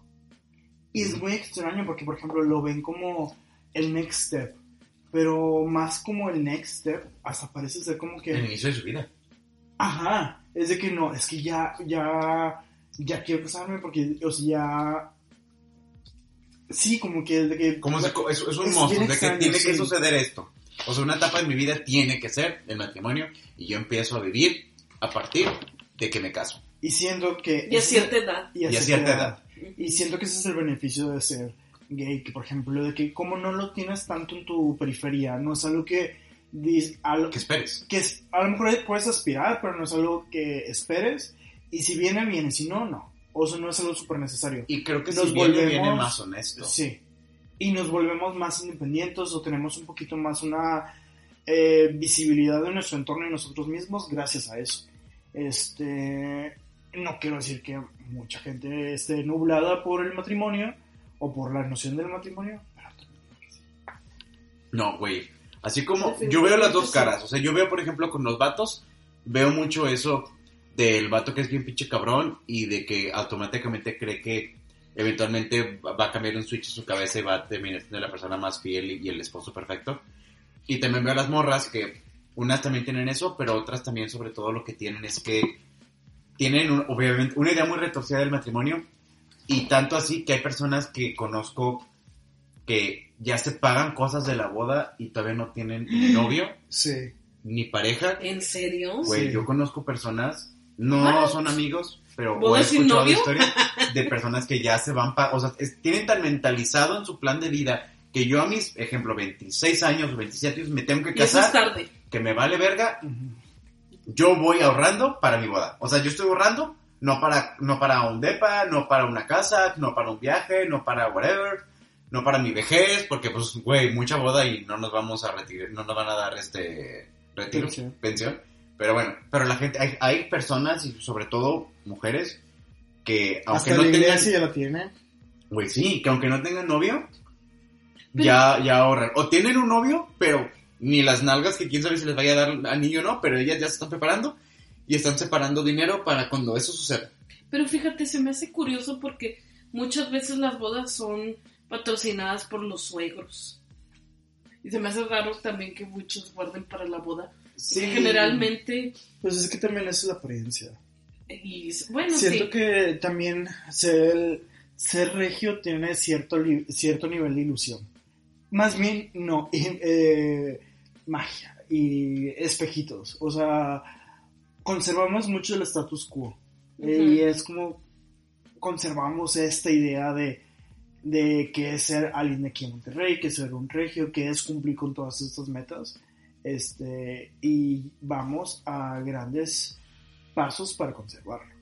Y hablo como regios todos englobados. Este, Entonces, Pero a nivel de pretensión. ¿no? eh, sí. O- No, bueno, no, no, no, no pretensión, sino vamos a cuidar como la, im- la imagen o, o-. Pues sí, no, simplemente también, o sea, Es, es complejo, pero, eh, o sea, es muy fácil decir, más bien, es conservar como ese nivel de superficialidad. Pues sí, claro, o sea, y, y, y- ajá, y también creo que muchos regios, ajá, deciden conservar o mantener esta fachada de, de, de pretensión y, de esta- y por seguir viviendo en esta burbuja de todo está bien. Y hay gente que está dispuesta a recurrir a cierto nivel de pretensión o cierto nivel de mentiras con tal de permanecer en su, en su burbuja, que eso hace estos matrimonios a veces fallidos o ilusiones de lo que es el matrimonio. Y vuelvo que es de ese chip que desde niños a veces nos impregnan de los roles del, del hombre y de la mujer y de la expectativa. Y eso es algo muy, muy regio que sí está, seguramente está cambiando, Sí. pero también sabes que yo no puedo asegurar que está cambiando, o sea, sí creo que está cambiando a cierto nivel básico porque esas cosas tienen que cambiar, en general, el mundo cambia en general. Pero también yo, mi opinión está hasta cierto punto sesgada porque pues yo soy un, hombre homosexual en sus treintas con cierto grupo de amigos y es y también soy, y también peco de regio como eso porque pues yo también que, que- tengo en común con otros regios aunque no sean como yo que vivo en mi burbuja todos los regios vivimos en micro burbujas y microgrupitos. Yo vivo en mi, en mi burbuja con mis amigos de la prepa de la carrera difícilmente conozco a otras personas o a otros amigos son los amigos que siempre conozco me enfermo de mí mismo de con ellos o sea solo sé lo, lo que sucede en, en, en ese grupo no me abro a otras cosas entonces, eso hace que también mi opinión esté limitada. Y, y, por ejemplo, mi grupo de amigos, pues no, no, todos no, no todos piensan eso. Entonces, yo me puedo jactar de que vivo en un ambiente diverso. Pero realmente no. Pues, si yo me salgo de mi burbuja y me voy, no sé, imagínate que yo me salga. Por ejemplo, también yo siempre he trabajado en un ambiente creativo y eso automáticamente te hace trabajar con gente más abierta o simplemente con un perfil similar al tuyo. Si yo a lo mejor fuera ingeniero y, me, y, y trabajara en, en, eh, en IT o algo así, en una empresa, pues a lo mejor ahí tendría, estaría rodeado de gente que para que veas que no es mi perfil y tendría otra idea diferente de, de, de la experiencia regia. No sé si les ha pasado también de que, por ejemplo, eh, tú pensarías que las, otras las generaciones pasadas de regios son como que los más tradi- tradicionalistas, pero también nuestra generación, entre más va creciendo, extrañamente eh, vuelve a retomar ciertos temas más tradicionales y te sorprende mucho de que, oye, de que deberías de tú saber mejor, porque estás más enterado, estás más edu- informado, estás más educado, y de repente te sale con comentarios o pensamientos muy de que esto ya no lo deberías estar pensando. Sí, sí, y eso un día te digo, y, es- y son esas cosas que a mí me sorprenden, pero lo pienso, Sergio, pues tú qué, ¿cómo estás tan seguro que, que vives en un lugar súper progresista? Porque aunque te digo, es un hecho que Monterrey o el país o el mundo está cambiando, o sea, hay ciertos lugares donde a lo mejor no, y qué también sucede con Monterrey. Otro aspecto muy importante a retomar es que en- es una ciudad donde hay mucho dinero, es una ciudad, no digo que todos sean ricos ni que todos tienen dinero, pero es una ciudad donde se mueve mucho dinero. Es una ciudad que en general es una ciudad de negocios. Y creo que Monterrey es un ejemplo perfecto de donde el crecimiento de, en general de, de- de- una ciudad o de un estado tiene que, el deber ser es que el crecimiento sea igual o trate de nivelarse en todos los sentidos. Y creo que Monterrey es un lugar donde no sucede. Y por eso somos un, y por eso tenemos este perfil muy característico que todo mundo conoce, todo México conoce. Porque creo que hemos crecido a nivel empresarial, a nivel industria, a nivel negocios. Somos top, top, top. O sea, somos una ciudad muy importante de negocios, nuevos, nuevas propuestas. Pero a nivel cultural, no crecemos nada. estamos de la verga. Sí. Entonces, y, y- a nivel cultural estamos de la verga, a nivel, por ejemplo, eh, cultura, y, cultura desde cultura, cultura artística hasta cultura en general, cultura vial, cultura de, simplemente cultura ambiental. No tenemos una cultura ambiental. Y eso es algo que está afectando cada vez de manera más grave la ciudad, que, antes no lo veías tanto. Pero bueno, es esto que te digo que Monterrey tiene niveles muy imparciales de crecimiento. Somos una ciudad que estamos con nuevos negocios, nuevas plazas, nuevas cosas muy todo el tiempo, nuevas ciudades, nuevos depas, pero, pero no está creciendo tampoco la inversión hacia, hacia, la, hacia la, la cultura, hacia la gente, hacia la educación. Es que No te, das, te das cuenta que la gente viene aquí a Monterrey a hacer negocio. Y los regios crecemos con la idea de hacer negocio. Sí. O sea, somos gente que, que es muy trabajadora. Y pecamos en ser muy trabajadora. Eh, constantemente estamos pensando en trabajo, trabajo, negocios, negocios, negocios. Y dejamos a un lado también de las cosas que nos traen como beneficios, pero para, para las otras áreas de nuestra vida. Y Para también el espíritu. para el espíritu, para nuestro bienestar. Este, y eso también lo, subes a una escala ya a empresarial, cultura, eh, región. Y es de que, ah, sí, todo súper chido con el trabajo y, y, todas las oportunidades, pero ¿cómo, cómo se traduce eso a ser una ciudad primer, eh, de primer mundo cuando el, clima, el econi- la, ¿cómo se llama? Eh, la ecología están de la patada. Claro, y te digo, es este lugar de contrastes porque, claro, tú tienes un lugar como San Pedro, que tú te pasas por San Pedro o te pasas por las Cárdenas y dices, no mames, pinche ciudad cosmopolita mamona. Está Ah, bien sí. padre. Y a la vez, unas, unas cuadras más, hay unas pinches, están las favelas que están ahí por Valle Oriente, donde hay una desigualdad económica muy mamona, y así como tú, tú Muy tienes marcada. es muy marcada, y así tú también tienes este, este parque chipinque y lo que sea, y así, y también tienes una, una, un- una, una contaminación muy mamona en todo el resto de la ciudad por García, y así una nube grisa, ¿Te horripilante. das cuenta que nos dicen la ciudad de las montañas? Y a veces ni llegan las montañas. A veces, ni- sí, hay veces en la que No. se ven las pinches montañas. Así es. Entonces, te tenemos una, un el crecimiento que tenemos no está balanceado, no somos unas, no somos una ciudad balanceada, no somos personas balanceadas. Creo que hemos sido a veces partícipes de, de, no nos hemos sabido adaptar al cambio cultural. Creo que a veces hay algunas cosas que como crecen muy rápido, el humano no alcanza a asimilar todo el crecimiento que hemos hecho en algunas cosas y por ende nos quedamos atrás en algunas. Pues no, porque todo es industrialización.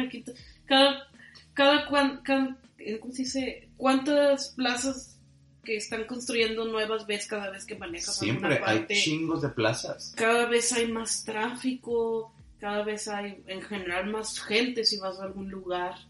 Este, yo por eso ya no voy al cine, por ejemplo, porque está todo demasiado eh, ya Lleno. poblado y lleno, hombre.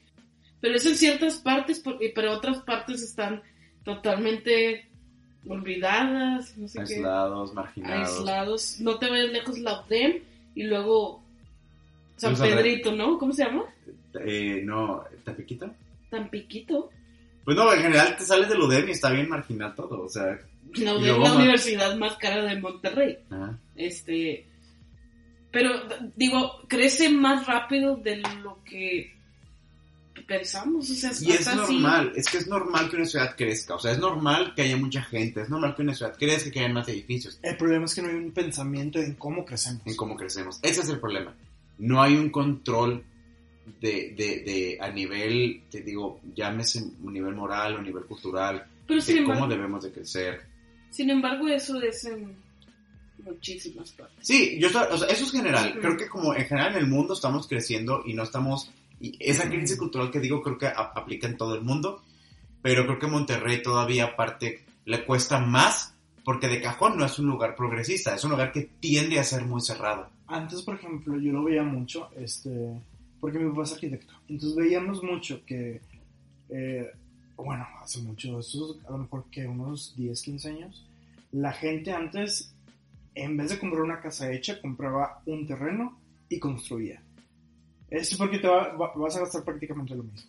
Pero ahora el crecimiento dentro, dentro de Monterrey ha crecido tanto en que no, pues es que ya tienes un montón de casas listas nada más para, Para comprar. Ajá. No, y aparte te cuesta- antes te costaban la mitad de lo que te cuestan ahorita. Exacto. Así Sí, que sí, sí. Eso sí. construirla desde cero, Ah, ya no, ya no es viable. O no hay No. espacio. Ya no hay o espacio. no hay espacio, no hay Porque terrenos. ahorita ya tienes, eh, antes había, había que tres cumbres y ahorita hay como 15 cumbres sí, y luego 15. cumbres San Agustín, cumbres bla bla bla y es de que Cumbres Retribution, Cumbres Apocalipsis. Sí, o sea, esa Cumbres Marte, güey, Sí, está de Cumbres que Marte. lo más pinche lejos del mundo, güey, está ya en otra pinche estado. Hay, creo que hay muchas cosas buenas de ese regio, pero también hay muchas cosas malas de ese regio. Claramente es... nos estamos enfocando en chingo de cosas malas. de ese Sí. regio. Pero es que sabes que sí, o sea, uno, bueno, uno es que, ¿qué vas a decir? Ay, eso O sea, es que sabes que, y a lo mejor es otro punto importante que podemos eh, hablar, eh, ventajas o desventajas de ese regio de vivir en Monterrey. Yo, por ejemplo, mm, siento que siempre escupo para, para arriba cuando hablo de Monterrey, porque así como detesto esta ciudad, o sea, detesto la ciudad y detesto la idiosincrasia y, y la manera eh, y la sociedad regiomontana, también me encanta vivir en Monterrey porque hay muchas cosas bien chistosas de la ciudad. O, o, a lo mejor cosas que para bien o para mal yo ya me acostumbré. Y hay ciertas costumbres que me gusta tener y permanecer. Por ejemplo, eso de ir, no sé, ir un fin de semana por los Oscar Drinks e ir de repente. No voy tan seguido, pero si voy, o ir a Santiago a la presa, que son cosas bien pendejas. Pero está Sí. padre cuando las haces. O irme, no sé, irme a fundidora a pasear. Por ejemplo, hace poco fui con Aldo Real. Fue de que a, a la compañía que, a, a que capturara Pokémones este, ahí al fundidora y fuimos ahí en las bicicletas y fuimos al patinadero. Y todo el mundo va ahí, y todo el mundo ahí te lo topas y todo y puras pinches familias ahí en fundidoras, lo más trivial del mundo. Pero son esas pequeñas cosas que todo el mundo hace, pero también a mí, o sea, me gusta, si- siento que hice algo. Cuando, ah, mira, me puedo haber perfectamente quedado en casa y no hacer ni madres, y salí a fundidora, es como que, ay, mira qué chido. O hasta, no sé, algo como ir a la Plaza de la Tecnología. O sea, es un, mundo, es un micromundo bien chistoso y, y ser partícipe de la, de la Plaza de la Tecnología y la Friki Plaza y ver todas las, la- la- la- las tribus urbanas que hay ahí y que convergen en un mismo espacio, Pues, está como bien. No, y bien- aparte en general Monterrey es muy interactivo, siempre hay muchas cosas que, ha- que hacer. Eh, hay mucho, ah, aquí vienen muchos grupos a tocar.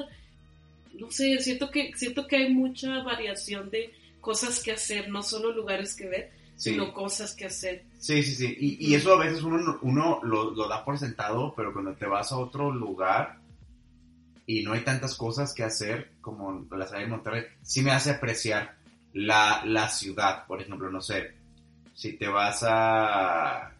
¿Qué puedo decir? No sé, por ejemplo, ahora cuando estuve en... Es que no puedo decir, bueno, no sé.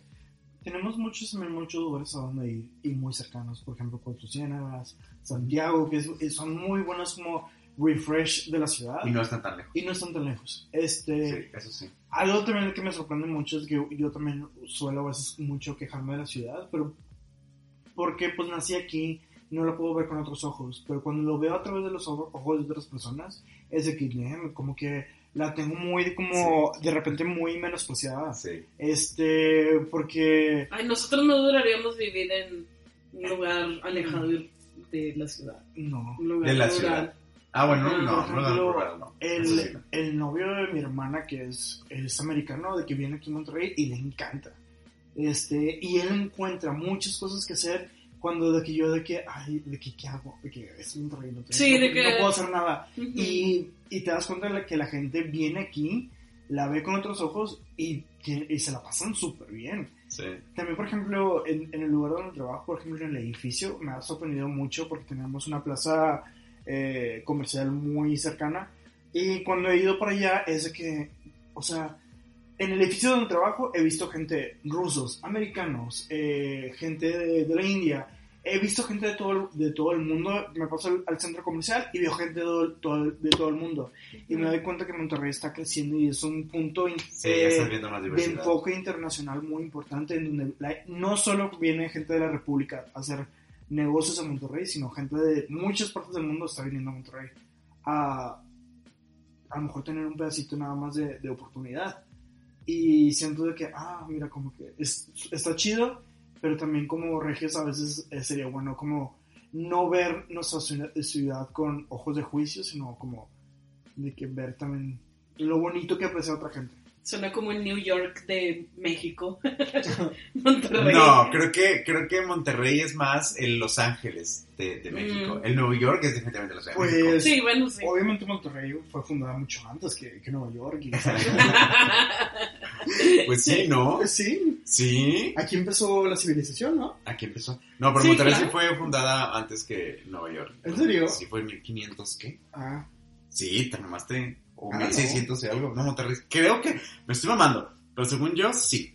Según yo, Monterrey fue, fue fundada antes. A mí me dijeron que aquí cayó un meteorito y de que aquí se hizo toda la civilización. Que si luego se fueron a Europa, pero luego el estrecho de Bering y, el estrecho de Bering y regresaron. Sí, a ver. ¿Cómo se fundó? La, fun- la fundación de Monterrey fue en el año 1596. Hace poquito, Con Diego, pues te tocó, ¿no? sí. Con, Sí. Diego, de, con Diego de Montemayor. Yo recibí a todos. Ah, con razón. Era cuando se las con el Diego de Montemayor, ¿verdad? Que era cosetero, me acuerdo. Sí. Me tocó ser Dari en eso. y la fundación de Nueva York fue en 1624. Mira, uh, Bueno, primero. Mira nomás. Mm, Lo dijiste nada más así al azar, ¿verdad? No te lo No esperabas. te lo esperabas. Ah, es que he ¿verdad? vivido tanto que Ya se te mezclan las fechas. las memorias se me, eh, se me, como- me- se me mezclan. Las fechas históricas ya. Es que después de, la, ¿cómo se llama? La peste negra es de que Eso Ya sí, está. Ya, Todo blur. Y de tanto opio y así. o sea. No. Pero sí, esas son esas cosas que dices, odio la ciudad, odio, odio es- todo esto que platicamos negativo, pero a la vez, por ejemplo, yo ahorita, bueno, también está cabrón porque ya compré un departamento, pero si no lo hubiera comprado, aún así, por ejemplo, Ciudad de México, yo siempre he estado fascinado con Ciudad de México y me encanta cuando voy, pero que he aprendido recientemente que cuando voy, voy en modo turista y, y me gusta vivir en modo turista, pero también he visto un poco, he vivido un poquito la experiencia de, de ya estar ahí como, como si no fuera turista y, güey, es un martirio, la gente está loca también allá. Sí. Sí, la gente está loca, la gente es muy agresiva, la gente, Ah. hay más, todavía, imagínate, todavía hay más gente, moverte es muy difícil, tener un patrimonio, si aquí es difícil ahorita y es caro, allá es otro pedo. Entonces, A mí también me gusta mucho la ciudad de, de México, sí, pero yo siento que lo veo más como una mini, vaca- mini vacaciones Sí, de, de Monterrey. yo Y también. nada más voy es de que es ir a ver museos, a algo de cultura, como que un buen refresh y te regresas. Este, porque Yeah. sí, yo no puedo vivir ahí. No, yo, yo sí, o sea, yo sí entré en conclusión de que a este punto, en este punto en mi vida no pudiera vivir en Ciudad de México porque ya estoy muy acostumbrado a mis modos regios y me encanta viajar, me encanta ir a lugares nuevos, me encanta conocer cosas, pero al final del día, y eso te, a lo mejor sí es parte de mi chip regio, sí eventualmente extraño mi casa, mi ciudad, y mis pendejadas, y mis tiendas, y mis restaurantes, y mi comida, entonces son esas cosas muy específicas que, que difícilmente no puedes evitar pensarlas o compararlas. Yo sí he pecado mucho de el de que todo está muy rico, todo está muy bonito, pero yo me quiero regresar a Monterrey. Sí, yo creo que esa es una de las cosas al viajar, es de que... ay, ¿Dónde es? No es la misma Carnita comida. asada, güey. Sí, Así me encantan no mis sabe igual. Sí, sí, Claro, aparte. güey. Este, Sí, sí. El otro día, sí. Ay, eh, ¿cómo se llama? También de que ¿Qué? una vez en un chipotle es de que, que es un es un restaurante de comida mexicana, Ah, pero sí. versión americana y es que nunca he comido un chipotle, fíjate. Digo, it's nice, pero de que es, Pero Pero no, no es, pero no es comida no es comida mexicana. Claro. y es de que Nunca es comida mexicana. ajá, y es de que ugh, bueno, de que como que nada más se lo comes y es de que mm, bueno, ya, quiero mis taquitos. Y también a, a finales del año pasado en un crucero eh, es, pues, eh, en ese crucero eran, éramos como 5.000 personas. Entonces, un- ese, ah, en ese momento era el crucero más grande de todo el mundo. Y ¿Y ya no? No, es que creo que ya construyeron uno, terminaron de constru- de construir uno. No, vergas. Este, y ese crucero como tenía varios restaurantes en que, con varias temáticas en donde tú podías ir a comer. Y uno se llamaba Fiesta, Fiesta Algo. Y tú dices, ah, ya de aquí soy, de que comida mexicana, de que es súper rico, voy y es de que literal, de que me hago un taco y es de que, de que, ¿qué es esto? De que, o sea, de que nada más de que bajé el taco, y me- toda la comida que te- tenía servilla es de que, ah, bueno, no, no me lo puedo poder. Pues sí, obvio, güey. O sea, claramente el sazón. O sea, si quieres. De hecho, yo creo que si quieres un buen sazón de comida mexicana en Estados Unidos, apenas que estés en Los Ángeles Sí. o en Miami. Ah, bueno, sí, Miami, Siento sí. que en, lo- en Los Ángeles y en Miami hay muy buenos lugares de comida mexicana porque, güey, está repleto de latinos y de mexicanos. Sí. Y todavía, la, todavía la mejor, McAllen, pero de que porque hay ta- taco palenque o algo así. No sé, lugares así que es comida mexicana. Y no está mal, porque a mí sí me gusta taco palenque. siento que mucho de los gringos es porque ellos quieren hacer su versión y dicen que es mexicana, como el taco, una cosa así. Pues nosotros igual, o sea, Pero mucha sí. comida mexicana, hay mucha comida que venden, que Gringa. venden aquí, gringa que venden aquí, y que tampoco sabe Sí, igual, sí, porque tiene, claro. es un sazón tropicalizado. Pero también, por ejemplo, vas a otros lugares de la República y comes tacos y dices de que "Mm, it's nice, este, pero no, nada se compara como los tacos de aquí de Monterrey. ¿Tú crees eso? Ay. Yo, mira, yo no quiero entrar en ese tema porque yo escucho, o sea, yo no, no soy, claramente no soy experto en tacos, pero, pero, Los tacos de carne asada no tienen comparación. es que con sabes que, es que yo creo que es más la carne asada que los tacos, ¿no crees? Yo creo que el regio es más el tema de los, de la carne asada que en sí los tacos. Ah, yo, yo bueno. no, yo no puedo, o sea, yo, yo regio al menos me lavo las manos de decir que los tacos, que los tacos de Monterrey son, son, están súper Yo pienso que en sí la, el La carne. sazón de la carne en Sí, general. ajá. o Eso sea, sí puedo decir. Sí puedo decir que el de- sazón de la carne de Monterrey y la manera como o sea, preparamos la carne bistecs, está todo lo que sea, o sea, delicioso. todo Eso sí. De lo El que hecho los cabrito. tacos. Pero- El cabrito que nunca me gustó. Ah, bueno, A mí pero- no me gusta el cabrito. De que, ay, ahí sí de que pecamos como regios. Sí, sí, Ahí sí como que- regios, A mí no me gusta el cabrito. Pero, creo que de muchas otras partes de la República todos tienen sus cosas sí, y todos sus su- platillos, sí, sí. pero sí siento que lo, lo de Monterrey, Monterrey son los tacos. Yo no, no sé. Ahí sí yo no puedo decir que sí. Yo sé que la carne asada sí puedo decirte que sí. El chicharrón sí te puedo decir que sí. Este. Las cervezas, creo que tenemos muy buenas cervezas. de- Y, y, y, y- y regias. O sea, creo que tenemos muy buenas cervezas regias. Este. Eso sí yo puedo decir. Este. Es que sabes que yo también he escuchado, por ejemplo. Por ejemplo, yo he escuchado y he tenido curiosidad. Supu- supuestamente. A lo mejor estoy pecando de sicón. Pero supuestamente los mejores tacos en el país están en Tijuana. Ah, pues no he ido a Tijuana. Ahí les diré. Yo eso he escuchado, que los mejores tacos están ahí. Pero no sé, yo tampoco los he probado. De Es hecho, subjetivo. Bueno, yo pienso a lo mejor. De No hecho, creo que- mágico, sino- pronto iré por allá, este, porque queremos ir. este, Tijuana está por San Diego, ¿no? ¿Sí? Ah, bueno. Yo de hecho voy a ir a Tijuana Yo también. también, desde que, que vamos a ir a Ti- a Tijuana y luego nos vamos a pasar a San Diego, entonces ya les diré qué tal les notando. Yo Ah. también, yo voy a, pues ahora que me vaya a Japón, tengo que ir a Los Ángeles y voy a pasar por Tijuana. Pero yo no que voy a ir de regreso. No quiero empezar, si me llega a pasar algo malo con los tacos que me caigan mal, no quiero iniciar Japón intoxicado. Somos que los voy a probar de regreso. Fíjense que también se me hace muy curioso de que a mí nadie me enseñó a prender carbón y extrañamente, como que ya lo traemos. Ya ¿no? lo- Ya lo traemos, eso sí Ya. me da mucha risa, es un estereotipo. Pero, pero es verdad, te voy a decir, hace poco me las pasó- mujeres, güey. Hasta la- no sí, claro, Ajá, sí, güey. Hace, hace, hace- no, no fue hace poco. Hace- ¿Cómo lo prendiste? Ah, pues no sé, no me lo pues, prendí. nada más, no, sé, no me di cuenta. De repente ya tenía mis manos llenas de carbón y estaba encendido todo. Ujú. Voy a hacer un pequeño paréntesis para eh, compartir una estadística que a mí me pasaron que decía que aquí las mujeres pistean la misma cantidad que los hombres.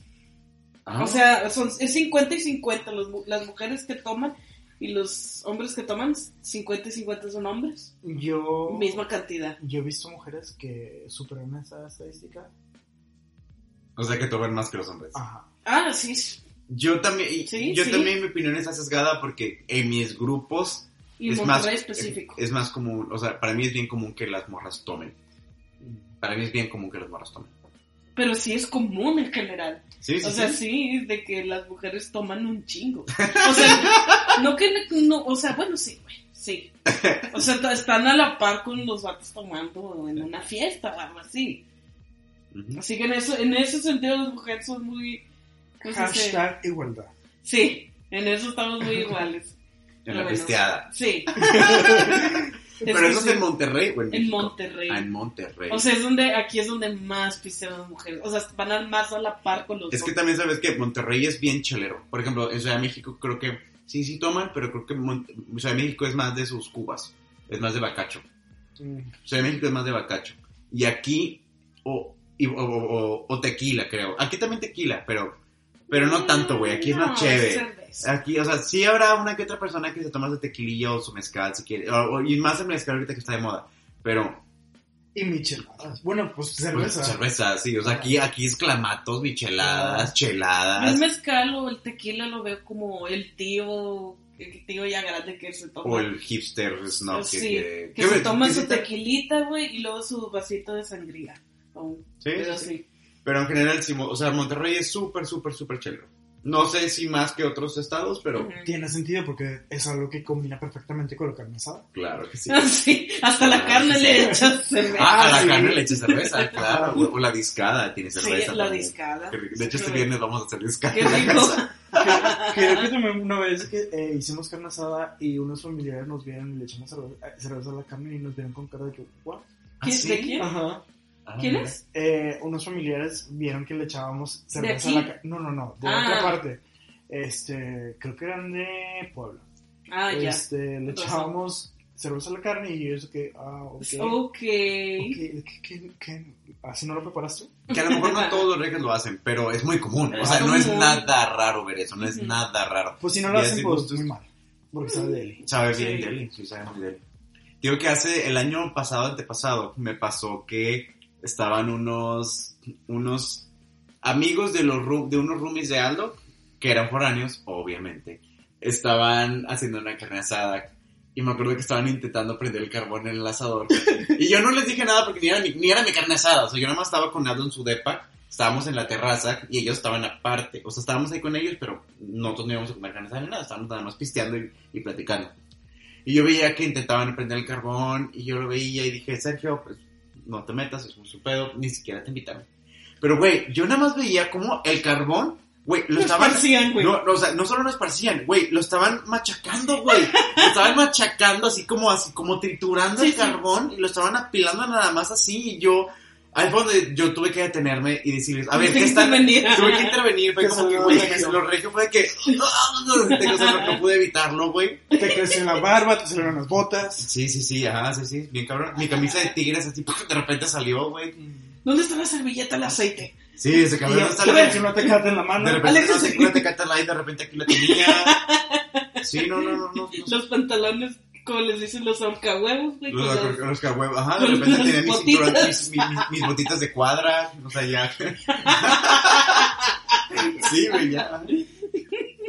Y, y dije, no, ¿sabes qué? Da- denme chance, o sea, yo les ayudo. Y ya, o sea, pues nada más apilas el carbón, lo haces en la piramideta, le metes el, el papel, le metes el aceite tantito, lo prendes y pum, ya está. Ahí está. Y ya lo hice y ya me sentí mejor. Y de que, no lo, de que- de que no lo toques, déjalo. Si no lo toques, déjale que se, eh, que se, que se, que se oriente en este pedo. Y última, soplale tantito cuando veas que se va apagando. Y ya que agarre color, ahora sí ya lo esparces. Y ya que lo esparces, ya le metes ahora sí la, la, la, la, La parrilla. la parrilla y ya haces las pendejadas que vas a hacer. Güey, hasta a mí me dolería. Pero te lo juro que eso me dio mucha risa de ese instinto regio Eso donde, es güey, no pude evitar de ver que lo estaban haciendo mal y son, vergas, quítate. Es que si nos tomamos todo lo que concierne a la carne asada muy. Eso es un ritual muy regio. Sí. No Creo que puedo es lo más decir- regio que pueda existir. Creo que es lo más regio que puede existir. Sí, Y eso sí no tiene discriminación. Seas un hijo de puta, seas un lo que sea, No. buena persona, mala persona. Todos los fines de semana huele a carne asada. Creo Todos que Monterrey huele a carne asada. ahí les voy a ver bien como que el dato, pero yo he escuchado que en una parte, en una ciudad eh, muy primermundista, este, en Europa, este, para tú poder hacer como una parrillada, tienes que pedir una, una, un permiso a la ciudad. ¿En dónde? Eh, no me acuerdo en qué ciudad de Europa. Mm, Este, tienes que como que pedir un permiso de que voy a aprender, voy a hacer de que algo aquí. Y nosotros aquí Nos vale pito. nos vale pito y es de que nada más vemos los fines de semana como una nu- nube de carbón. Sí. Regreso, aquí no hay cultura ecológica y nos vale pito. Y, Sí, sí. Ah, pero qué bien comemos ese pito. ah, No, y pinche carbón lleno de smog y de, y de. O sea, tampoco es tan sano comer carne asada todo el tiempo. No, yo no en lo absoluto, pero yo siempre he dicho que el mayor problema en contaminación ambiental, eh, del aire, más bien en contaminación del aire, son las industrias de Ah, Monterrey. No, sí, es un Eso hecho. No, las es el industrias. por- 70%. Sí, eso sí es un, eso sí, eso sí. Nosotros no tenemos cultura ecológica, pero las, el daño ambiental y la falta de control del gobierno hacia esas empresas, porque también han de tener deals horribles por ahí y un Ujú. chingo de moche, este, Sí. hace que también la ciudad se vea así, por, así, porque claro, ha habido un crecimiento industrial todavía mucho más grande en estos últimos años se nota esas inversiones en empresas que están destruyendo la ciudad y no hay un control por lo mismo, porque ahí se mueve muchísimo dinero. Entonces, Pero ahí, ahí tiene mucho sentido lo que tú decías ahorita, de que por ejemplo nosotros como regios no estamos balanceados, porque No, no nuestra estamos. ciudad, ciudad no está balanceada. ¿no? Si ves que ves casa, casa, casa, casa, industria, empresa, eh, edificio, casa, casa, casa, No casa, nada. ¿dónde están las áreas verdes? O sea, No. no hay un balance en cómo está diseñada la, ciudad. No Ajá. tenemos estos pulmones donde la gente vaya a también a, a tener un tiempo consigo mismo, a de que voy a ir al parque, voy a ir a correr, voy a estar como que O tranquilo. no están ni conscientes de las consecuencias. Simplemente creo que hace poco, no sé si fue Samuel García o un político, estaba, estaba, estaba, estaba, ten- tenía una iniciativa, no sé si todavía la tenga, de el río Santa Catrina, el bosque, el, literal la fauna y la flora que se hizo ahí, Sí. destruirla para para hacer, no sé, un estacionamiento, una no. pendejada, que para empezar, güey, es un río, Un golf. un golf, que sí hubo una No tiene golf. nada de sentido porque cualquier cosa que construyan ahí va a ser, va a ser Se va a destruir. dañada. Se va a dañar por por, el río. Y aparte, güey. Aparte el río destruye las avenidas. O sea, Y que viene otro Alex y bye. Sí. mira otro- sí, y aparte, güey, se, esta, es, es, es- se ha hecho, eh, todo ese espacio se ha hecho un pulmón en la ciudad, se ha hecho Sí. un ecosistema. No mames, o sea, no, ¿por qué verga lo vas a destruir? Y eso es lo que te digo, no somos una, no somos personas balanceadas, somos personas, o sea, no, no tenemos noción, o, o si lo tenemos nos vale pito porque somos bien avaros y nos gusta el dinero. Entonces no tenemos ese Mm. control de las consecuencias. Y lo peor es que vivimos aquí. La misma gente rica respira el mismo pinche aire que el pobre y también se está muriendo. Sí. A mí, me, a mí me dijeron que la vez pasada encontraron este, especies nuevas dentro de... Ay, Pero no. si hay especies, no, pero si hay muchas, No, o sí, sea, sí. sí hay animales que no nada Han encontrado otra vez es... sí, esta área verde como que, o sea, sí ha florecido. Se ha florecido y ya la quieren mandar a la verga. Pero bueno, Ay, eso está muy... La chingada. No sé Güey, siento que lo van a destruir y va a ser de que todos así que... Y ahí vamos a estar nosotros de que es una carne asada. Así de carne asada. Va- Van a Pero hacer de plantas para de carne asada. Sí, güey, no. Me acordé Sí, del meme sí. que tú mataste, güey. ¿Cuál? No me acuerdo que era de que en el futuro no va a haber oxígeno, pero así. Ah, una no. persona, ¿cómo era? No, es que habían dicho que, creo que era un meme de, de, de que el, el oxígeno se descubrió en, en 1720 y tantos. O sea, el, el término del oxígeno es científico. De que en 1720. Pero la gente de 1719, ¡ah! De que ahorcándose, asfixiándose.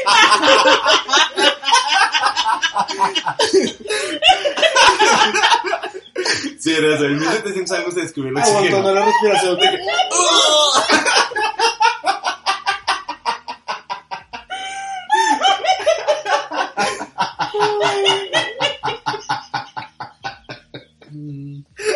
Ahí les compartimos el. Güey, A mí me encanta, eso siempre que veo esos memes, te lo juro que es a la única persona que se me ocurre comentarse las de alguna porque tenemos un humor bien pendejo, güey. Que yo sé que, por ejemplo, si lo comparto a Aldo va a ser, ah, ok, chido. Pero yo sé que tú y yo nos vamos a cagar de risa un putazo, güey. Somos muy simples, güey. Somos unos niños, güey. Somos, o sea, muy 30 años y hablando de la idiosincrasia, pero, güey, yo soy de chistes de pipí popó, güey. Sí, Y de- a la carne asada les me tomó bastante neuronas. Sí, no, ya. Sí, yo creo bien que sí. cabrón, güey, bien cabrón, al chile sí. Respirar tanto aire de Monterrey. sí, sí, sí te afecta. Bueno, sí, vamos a estar Monterrey 2030, güey.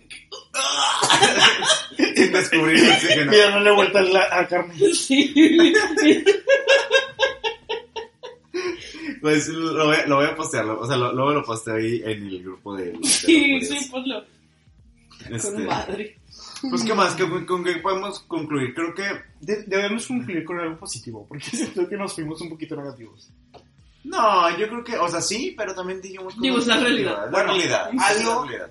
Algo que, que den gra- algo que le den gracias a Monterrey.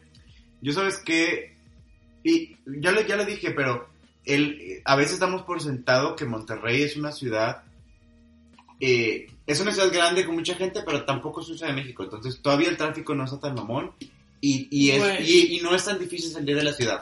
Y fuera de la ciudad hay muchas cosas. Y simplemente, pues tenemos Estados Unidos a dos horas. Entonces, eso también es una ventaja. Lo cual también es un punto de Monterrey que no dijimos, pero lo puedo mencionar rápido, que so- sí somos una ciudad muy americanizada. ¿Mm? Sí. Pero ridículamente americanizada. Al punto que hace poquito estábamos, de hecho, hace- días... Estamos más americanizados que muchas ciudades de la frontera. Sí. Sí, sí, sí, bien cabrón. De hecho, hace días estábamos platicando, no me acuerdo quién estaba platicando de eso, pero estábamos platicando de, de, de, de esa experiencia eh, americanizada que tiene Monterrey. O sea, Monterrey tiene muy chingos de lugares como Carl Jr., eh, Cheesecake Factory, Cheesecake Factory, Red Lobster. eh, Red Lobster, Olive Olive Garden. Garden, este, los malls, tienes este, ¿qué más? Es, chingos de cosas. Sí, pues sí, eh, sí, o sea, tienes, Digo, no, ¿cómo se llama? Old Navy. tienes Old Navy, H&M, o sea, tenemos muchas tiendas que están allá. Bueno, y tiene- H&M y es de, de Europa. bueno, sí, este, ¿H&M es de Europa? Ah, sí, sí. C&A sé que es de Europa, pero no sabía que H&M. Entonces tenemos esta, esta experiencia y esa cercanía con Estados Unidos que automáticamente nos hace que simplemente muchos de nosotros, no, no puedo decir todos, pero muchos de nosotros, yo por ejemplo, yo cuando era niño, gen- ahorita no, pero cuando era niño genuinamente mi ropa la compraba en Estados Unidos. Mm. Yo mi ropa la compraba allá, aquí no compraba ni vergas. Ahorita ya, porque ahorita ya cada vez es, pues, está más caro el dólar y quieras o no también el hecho de que tengas muchas tiendas que están en Estados Unidos, en otras partes, tienen los mismos precios. Entonces ya ahorita yo diría que ya es un, no sé, 50-50 o, o 60 Monterrey, 40 Estados Unidos. Pero ah, cuando era niño, cuando era más joven, güey, toda mi ropa, toda mi ropa absoluta era en Estados Unidos.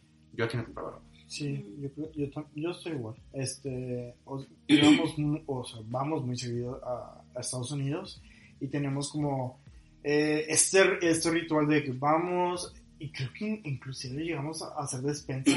O sea, de que vamos, sí, a, claro, vamos a, vamos a Walmart. va- a- ajá, O a vamos a Target. Al Target o al HEB de allá. Este, y te ibas en la mañana, eh, la tarde ya haces despensa y te regresabas. Y me acuerdo también una vez de que, ah, se nos antoja ir a Louis.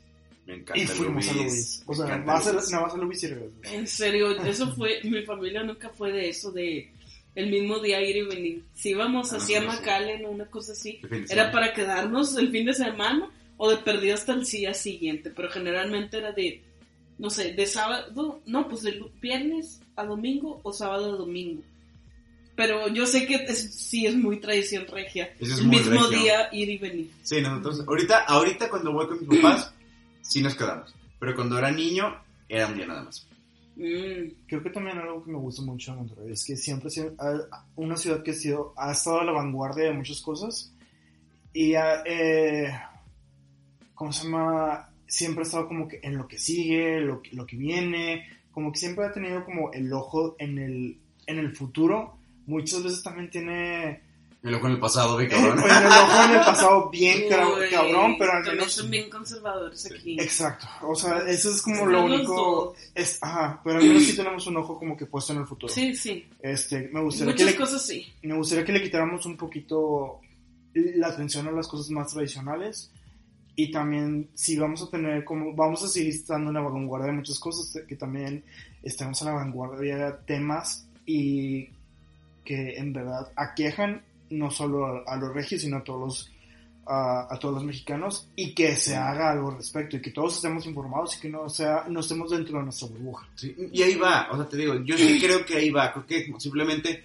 incluso hablando de un tema de cultura artística o de ciertos movimientos, yo de un tiempo acá sí lo he notado más en la ciudad, creo que está Ujú. creciendo culturalmente, creo que la gente cada vez es más consciente, no al nivel que queremos, no al nivel que se necesita, Y no todo. y no toda, pero sí estamos creciendo. ¿Qué creo que le hace falta a Monterrey? Y creo que tenemos un potencial, así como tenemos la que es muy fuerte y somos muy cabrones y lo que sea, creo que sí nos hace falta ser más vocales. Por ejemplo, tú ves en Ciudad de México que hay muchas manifestaciones y la gente genuinamente se involucra y, se manifiesta. Aquí no.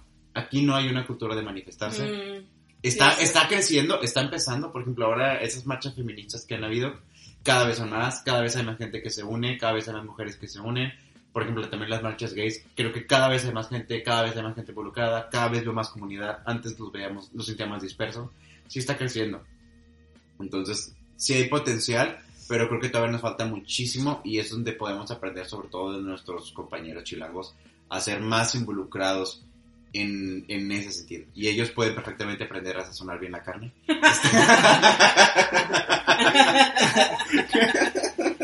¿Por qué no aprende? Las quesadillas llevan queso. Pero también, o sea, pero sí Quesadillas sin queso. tienes mucha razón en eso, porque por ejemplo, no nos, o sea, no nos pueden decir Montegay y no estar como que al- a la vanguardia de temas eh, que en verdad nos beneficien y, y que nos importan a nosotros. Sí. Bueno, Monterrey sí es muy gay. Sí. Monterrey es muy gay. Eh, Hey, Gwen. Y sabes que Monterrey, ya finalizando, güey, ¿cuánto tiempo llevamos grabando? No mames, un chingo. es que los registros podemos hablar de nosotros mismos. Sí, de nosotros De mismos, sí, yo, yo no, me, soy enfermo de mí mismo. pero- No, ¿sabes, sabes también qué creo? Y, y o yo he notado también, a retomando un poco el tema LGBT, creo que nosotros también de un tiempo acá hemos tenido o hemos crecido con la cultura drag. Creo que Monterrey tiene una muy buena cultura drag. que es de un tiempo acá. De un tiempo acá. Es reciente la cultura drag. O sea, porque la realidad es que no ha habido, no ha, no ha habido tanto. Creo que la cultura drag se ha dado aquí de Mex- en, en Monterrey, creo que de cinco años para acá. Creo, más o menos, en promedio. Si no es que menos tiempo. Pero yo ahorita sí siento que es una comunidad igual que está creciendo. Cada vez hay más dragas, cada vez hay más exposición, se está popularizando mucho. Hay muchos eventos drags. Hay mucha gente que, que asiste a esos eventos drags y eso automáticamente crea cierta diversidad. Y, y, y hay dragas aquí que son tan populares, que son muy conocidas en, a nivel, a toda la república, hay gente que ya tiene cierto nombre y que, que, tú va, que van a Ciudad de México y sí las conocen y sí las sacan. Y hay gente que, por ejemplo, muchas dragas en Ciudad de México que son muy famosas ahorita ahí, pero se hicieron de Monterrey o vienen, o vienen de Monterrey, entonces creo que Monterrey al final del día, por más, por más retrógrada y por más este ranchero y por más nos casamos entre primos o pendejadas así que dicen, este, que bueno, debatible. Este, o sea, eh, sí creo que al final del día sí somos una de las ciudades importantes del país y sí hay un y sí, sí, sí representamos un peso cultural en el resto, aunque también seamos muy contrastantes y tengamos muchas pendejadas y seamos muy contrastantes, por ejemplo, en cómo se vive en el centro o en el sur la, la, la, la cultura y el día a día. Simplemente, no sé, aquí celebramos eh, Halloween y tú te vas y nada más te vas al centro sur y es Día de Muertos. Aquí casi no celebramos Día de Muertos. Ay, hasta Thanksgiving. Ah, sí, sí. o- algunas personas Thanksgiving hay, aquí. hay, hay uno que otro que sí. Yo, por ejemplo, este, este, este, este, este noviembre que pasó celebramos Thanksgiving y se los dije, pero fue porque mi mamá tiene un pavo y se quería hacer de él. Ah. Pero genuinamente sí tuvimos una cena de Thanksgiving. Por esa razón. Pero, pero sí hubo. Sí, me acuerdo que en mi escuela de que la decoración en noviembre era todo el pavo, todo Thanksgiving, y así que, pero pues, ni celebramos. Vamos, sí somos unas inventadas. Sí, es como que, pero Pero- es México. Sí, pero es, pero es Monterrey también. O sea, en Monterrey simplemente tú Sí. tienes tu carta de Santa Claus y en el centro y, y- y sur es o la carta al Niño Dios o a los Reyes Magos. Y Ah, eso sí. es, es- ah, este fin de semana con, mis- con unos amigos estuvimos hablando de eso. Yo ni, ni siquiera sabía que se le hace carta al Niño Dios. Yo solamente conozco Santa Claus. Sabía de obviamente los Reyes, Reyes, Magos, sí. pero, es- pero por ejemplo aquí es raro que alguien lo haga. Aquí es más santa, pero en el centro es o al Niño Dios o a los Reyes Magos. Oye, pues tiene más sentido, eh, o sea, el niño Dios. No, no tiene siento, sentido. siento que te puede dar más cosas. Siento que tiene más poder que Santa Claus. Pero es que yo, yo- es que yo ligo al niño Dios con milagros, no regalos. O Oye, sea, pues de que niño Dios, de milagro de que aparecen en todos esos juegos. O sea, la verdad siento que tiene un poquito más de escala cósmica. I guess, I guess, I No guess. No se olviden del ratón de los dientes, Ah, bueno. que él le daba 5 pesos. Por el ratón. ¿El, el ratón dirías que es de. México? No, no sé si es de México. Ese sí que no tengo ni idea. Sé que en Estados Unidos es la dita de los Es dientes. de los, de Pero los aquí dientes. yo creía en el ratón de los dientes. Mm. Yo O sea, no me acuerdo, yo creo que no. No A sé, mí sí. yo no me acuerdo. Yo sí ponía mis dientecitos abajo de ¿Y si mi te daba almohada dinero? y despertaba con cinco pesitos. Y no daba mi diente. Hasta que un día abrí un cajón de mis papás y estaban mis dientes ahí. A mí me pasó lo mismo. Y fue de que... "Ah". Y ahí dejé de creer. Yo no me acuerdo. A mí me pasó lo ¿Sí? mismo de que yo, qué extraño que mi mamá colecciona dientes. De que, En Hannibal Lecter. ajá, de que, porque tiene restos humanos. ¿Por qué tiene dientes? Bueno, yo nunca una vez que sí me encontré fue mi cordón umbilical. ¿Ah, sí? Mi mamá tiene mi cordón umbilical. Y me Wow. mechones de pelo. O sea, todas las mamás mexicanas son una versión de Hannibal Lecter. Sí, sí. Sí, sí, sí, son, son psicópatas. Oh, That's parece. very fucked up. Ujú. Mm. Bueno, no, hay, es, sabes que hay muchas cosas que agregar y conforme vamos hablando se me van ocurriendo. Creo que por lo pronto hasta aquí la dejamos. sí, desde que esta es una versión 1, Sí. hay, hay muchas cosas de que hablar, entonces Sí. nada más es una pequeña introducción. Es Yo una pequeña introducción a la cultura regia. Yo digo que nos vayamos de, de antro toda la noche y pues, contemos cómo es la escena antro en Monterrey. La nueva, La nueva. la nueva. me gusta. Bueno, la nueva. Vamos a Guateque y punto. Trabajo de campo. Ni, Ya, ni sí, terminé sí, de contar sí. Guateque, pero luego lo cuento. Ya. Sí, eso sí. Es más, vamos y recordamos y, y lo contamos. Ándale. Ándale, vamos, recordamos y, y, y- y contamos nuestra experiencia Guateque. Va, me gusta. Me Me gusta. gusta a mí también. Sí, hace mucho que no vamos, eh. Creo. ¿Guateque o qué? Guateque es lunes, güey. Pero, Pero si no fuera lunes, sí. chicas, recomendaciones. Mm. Empieza. Eh, bueno, fíjense que estaba jugando un juego de mesa que está Mm. muy padre, se llama Survive. Este es un juego muy sencillo. Si tú pensarías que Monopoly como que rompe amistades y familias y genera un caos, eh, no, Mm. este juego Mm. es mucho más, pero más divertido, porque siento que Monopoly es, puede ser- llegar a ser bastante monótono y muy repetitivo. Sí, en Monopoly, cambio, este sí. es súper dinámico, eh, todos contra todos, este, se llama Survive. El punto es que tienes como una isla que está alrededor de otra, eh, en medio de otras islas. Tú empiezas en la isla del medio y tienes que escapar de esa isla e irte a las islas que están alrededor para sobrevivir porque esa isla se está destruyendo porque es un volcán. Entonces vas perdiendo tierra donde puedes estar más parado y tienes que hacer como el camino por el mar y a la otra isla. Entonces, ¿cómo se llama? Pues tienes que ir escapando y luego hay animales dentro eh, del océano que te pueden ayudar o te pueden chingar todo. Y aparte estás compitiendo contra la otra gente, pero es un juego, es, la premisa es muy sencilla, el juego es muy dinámico, está súper divertido y puedes jugar muchas partidas muy rápido. Entonces es un Mm. juego de que una partida dura 20 minutos, otra juega eh, de que una hora. Entonces es varía mucho y ya cuando le agarras la onda so- es partida, partida, partida, partida, partida y es muy, ¿cómo se llama? Intensito. Intensito, pero al mismo tiempo es muy, te obsesionas, es de que Mm. otro y otro y otro y otro, que en otros juegos no, no tienes eso. En Sí, el sí. Monopoly lo juegas una vez y a veces ni terminas de jugar una noche. Y este es de que juegas Eso hasta sí. que ya.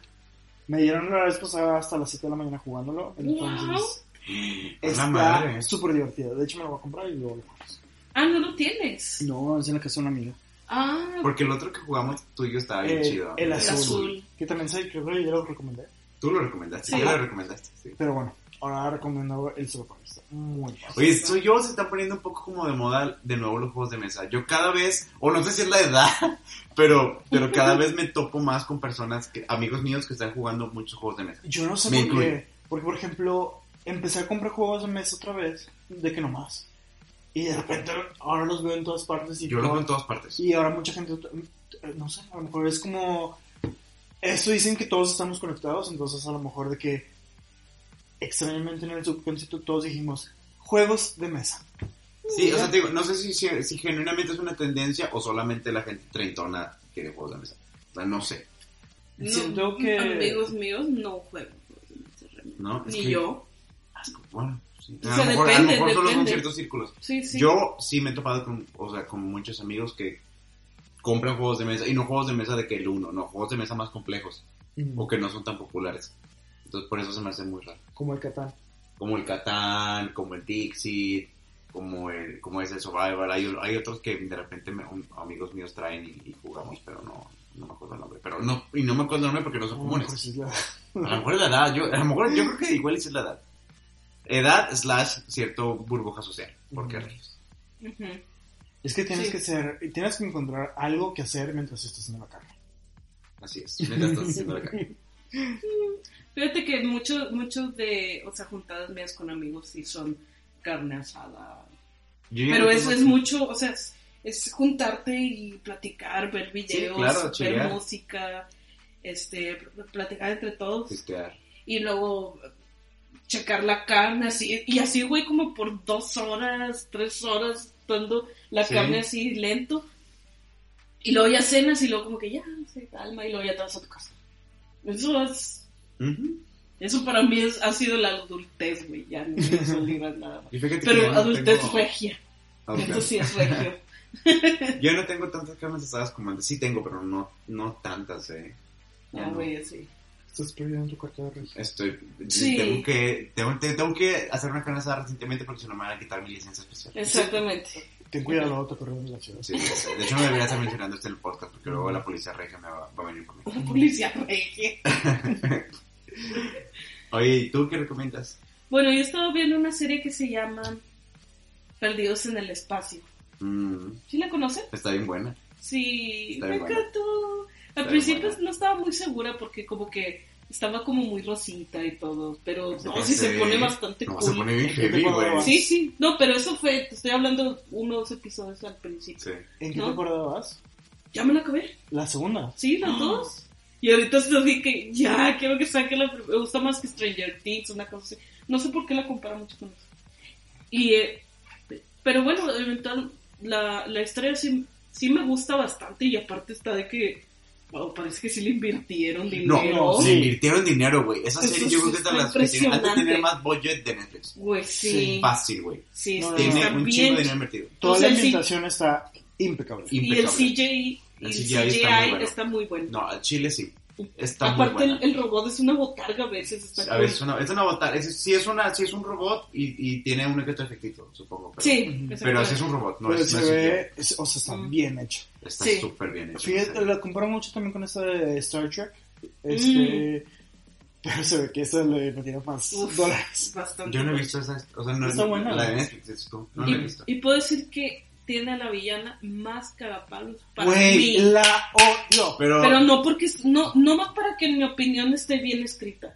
Para mí era de que, ay, ya está otra vez en pantalla, güey. Esto me está, esto está distrayendo un putazo Ah, del, ah, del conflicto principal. Sí, güey. Ay. es una castrosa. Me güey. Pero es el punto, el punto es que sea una Ajá. castrosa. No, sí, pero yo pienso, estaría perfectamente si no estuviera, güey, porque siento que No, el sí mete conflicto lío, güey. principal. Pero no habría, no habría plot. No, hab- no habría plot, güey. O sea, hay, hay bastante plots no, yo sé, pero, es que sea- pero, pero el plot que hay es más que nada sobrevivir. Ella mete lío, ella mete Güey, aparte todo lo que Muy hace es drama. flawless, güey. Todo, todo, todo lo planea a la perfección, güey. Y son cosas súper estúpidas, güey. Es que también está con so- la- la- los, los Robins, es que los Todo Robinson te sale bien. Sí, es, o sea, es es que, que- todo se le acomoda. O sea, todo se le acomoda Sí, todo se le acomoda. Y es que también, güey, los Robinson son medio naive. No sé, me dio, a mí me dio mucho rage el personaje. A mí sea, me da mucha, mucha ansia, pero creo que es el punto. Supongo que es el punto, güey, pero... Sí, creo que es el punto. Yo pienso que pudo haber estado mejor escrita. No lo sé, güey. De verdad me cayó muy mal. Pero bueno. Pero sí, sí, sí está muy buena lo, los Sí. Teen Spades. A mí también me gusta mucho que también hay un empoderamiento de la mujer muy padre. O sea, y, por ejemplo, quien realmente toma las decisiones de los Robinsons es esta Maureen, ¿se llama? Ah, sí, la mamá. Ella, o sea, tiene más, más autoridad que el otro güey. Sea, Fácil. ella es la... Entonces, sí, sí, sí. O por ejemplo, esta, la hija, la hija mayor, o sea, también tiene, o sea, súper verga esta morra. O sea, sí me gustan mucho los roles que hay en esa serie. A mí también me gustó un chingo los Sí, está muy, está muy cool. Sí. Está muy cool. ¿Y tú, Sergio? Yo de hecho también les voy a recomendar una serie. Bueno, recomendar a medias, porque no está tan buena, pero a mí me gusta ese tipo de series. Es una serie de Netflix que salió hace poquito, se llama Lock and Key.